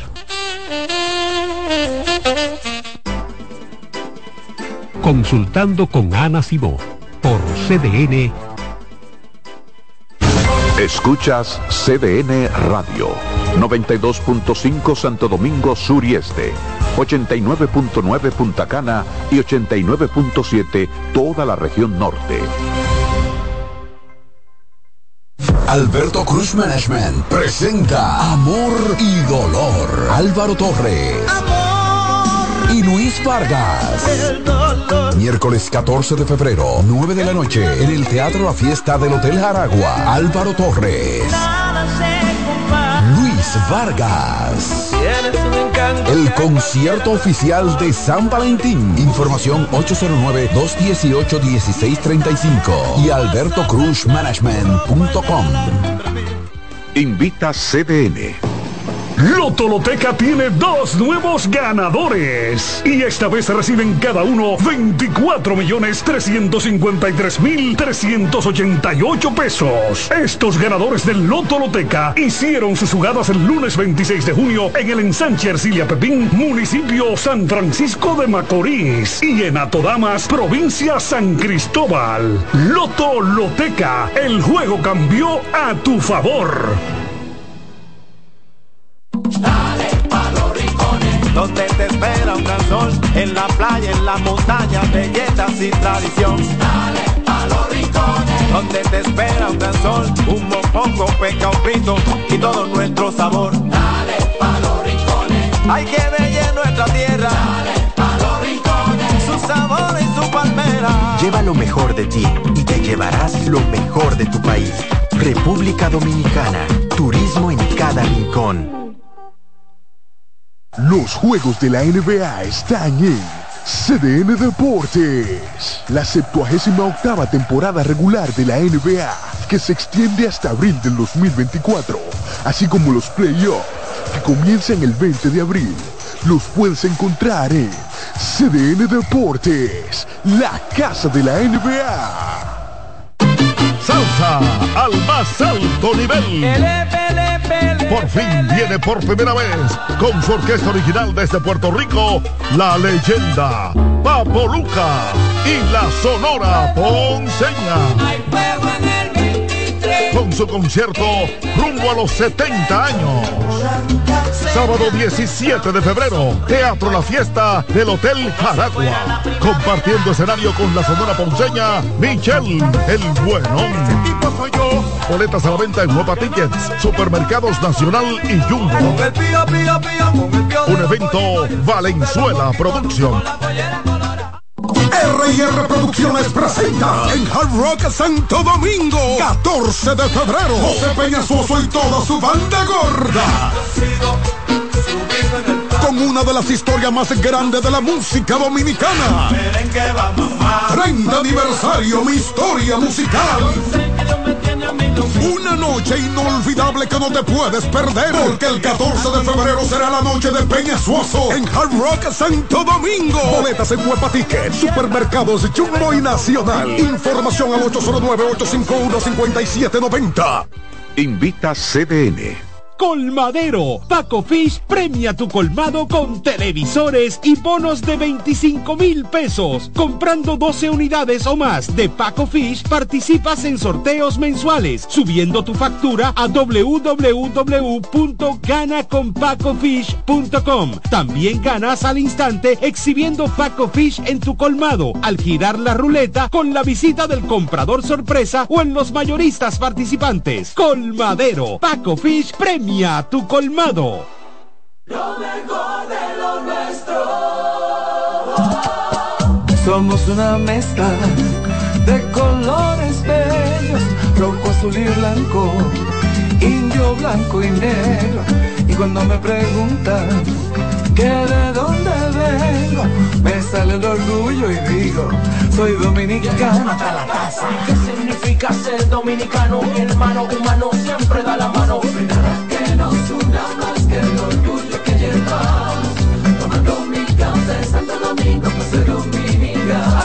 No hay nada que nos identifique más como dominicanos que nuestro café Santo Domingo.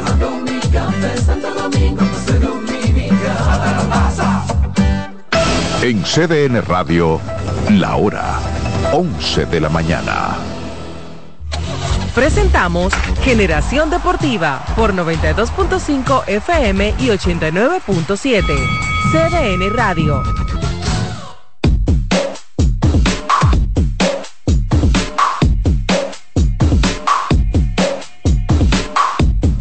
Buenos días amigos y bienvenidos aquí a su programa Generación Deportiva. Bueno Manuel, te voy a decir algo. Adelante señor. Uno va primero, Víctor, después van otros, Michelle y yo, y después llega un último acompañarnos allá en la tumba. Ah, ok. Tu caso, y el otro que celebró, que todavía sigue celebrando, el campeón, porque fue el Licey que ganó. Así que ahí está resumido los integrantes de este programa. Los gozos y las penumbras. Hay uno que siempre está muerto, que es el viejo. Así está resumido Lidón en Generación Deportiva. Exactamente. Así que nada, saludos señores. Eh, Juan Fran es el que hoy tiene la voz cantante, ¿verdad? Por el que está celebrando, ya que es el campeón. ¿Verdad, Juan Fran? Lo primero es que no tengo mucha voz. Mira, mira, oye cómo que está todavía. No puede ni hablar. Celebró demasiado. Ayer en la caravana todavía estaba. No, yo no fui a la caravana. No fuiste, no, no, hubo fuerza para la caravana. Ah, yo estaba celebrando mi cumpleaños el domingo. Y no fuiste al sobor. No tuvo que ver con unos jerseys que se desaparecieron. Pero eso es así. Es verdad. Eso, es, mucha mentira. Es una broma. Y una cuantilla. No, no, yo, yo estaba ahí, yo estaba ahí, eso es mucha mentira. y de hecho, están sobredimensionando las cosas porque no sucedieron tampoco así. ¿Y por qué, y por, y por qué, por qué César Valdés dijo de que, que los periodistas no lleven un gente para que vayan Pero él no se refirió a periodistas. No sé, eso fue lo que me dijeron. ¿Y a qué se refirió? Yo estaba ahí. ¿Pero a qué se refirió? Cuando César hace el llamado y ni siquiera dice la prensa. Es el, no, es el segundo año seguido, segundo año seguido, que dice alguien, todo el que no es pelotero, fuera de aquí. Eso fue lo que dijeron. Dos años, van dos años. De hecho, dos años van. Pero perdón. Pero allá en el club de San Pedro. En el club de, no, en el Licey. No, no. Ah, el año pasado. Él quisiera porque que su equipo. El año pasado. No puede porque no, no, no, no, no. Lo que pasa es que Sí, pero no podemos hablar mucho de eso. pero ahora, ahora, yo creo que hay, que tener un poquito de dignidad también. Porque si ellos no quieren que la prensa entre. Pero que, ni siquiera no, no, no, yo te, yo te voy a decir algo. yo te voy a decir algo. Pero no, no, no, espera, antes que tú lo digas. ¿Estaba ahí o era Juan Pero Ok, yo estoy hablando porque yo estaba ahí. Tienes razón, habla. César Valdés dice, por favor, todo el que no sea pelotero, que salga porque nos vamos a cambiar. Ok. Ya César estaba en toalla. Los que no sean peloteros, salgan que nos vamos a cambiar. Le dice el encargado de seguridad, incluyendo las esposas, dice todo el mundo. De hecho, yo salgo junto con Paloma Almonte, sale también profesor Corleone, que es el animador del liceo, y literalmente se quedaron solos los peloteros porque se iban a cambiar. Ahora, yo lo que no sé dónde fue. Pero eso fue después de la celebración. O sea, cuando llegaron aquí porque eh, eh, no, lo que pasa ellos siguieron celebrando aquí. Sí, no, tú sabes qué, qué pasó, qué pasó. Como soy, verdad, eh, no se pudo hacer el trabajo en San Pedro con el tema de poco Del espacio, en el- poco espacio en el, Sí. en el flujo de visitantes. Eh, entonces me comentan que dijeron, no, vamos para la capital y ellos van a dar entrevistas en el Estadio Lo Quisqueya. único malo que entonces la transmisión no tenía esas entrevistas, que es lo normal que se hace. Claro, mm, bueno, Pero fue por eso mismo, porque no cabe, exacto. no- no- no- que, no se puede. que con los gigantes, vez lo hecho afuera. Los gigantes también sucedió, con el tema de los gigantes, cuando los gigantes ganaron allá, también sucedió eso, de que no se pudieron hacer las entrevistas. Este año est- había, est- había cierta Bueno, ya que van a supuestamente a arreglar el Tetelo Varas, que, que empiecen temprano. claro, que acondicionen empiecen también. temprano. Pregunta, pregunta. Eh, lo de Osvaldo. arreglar el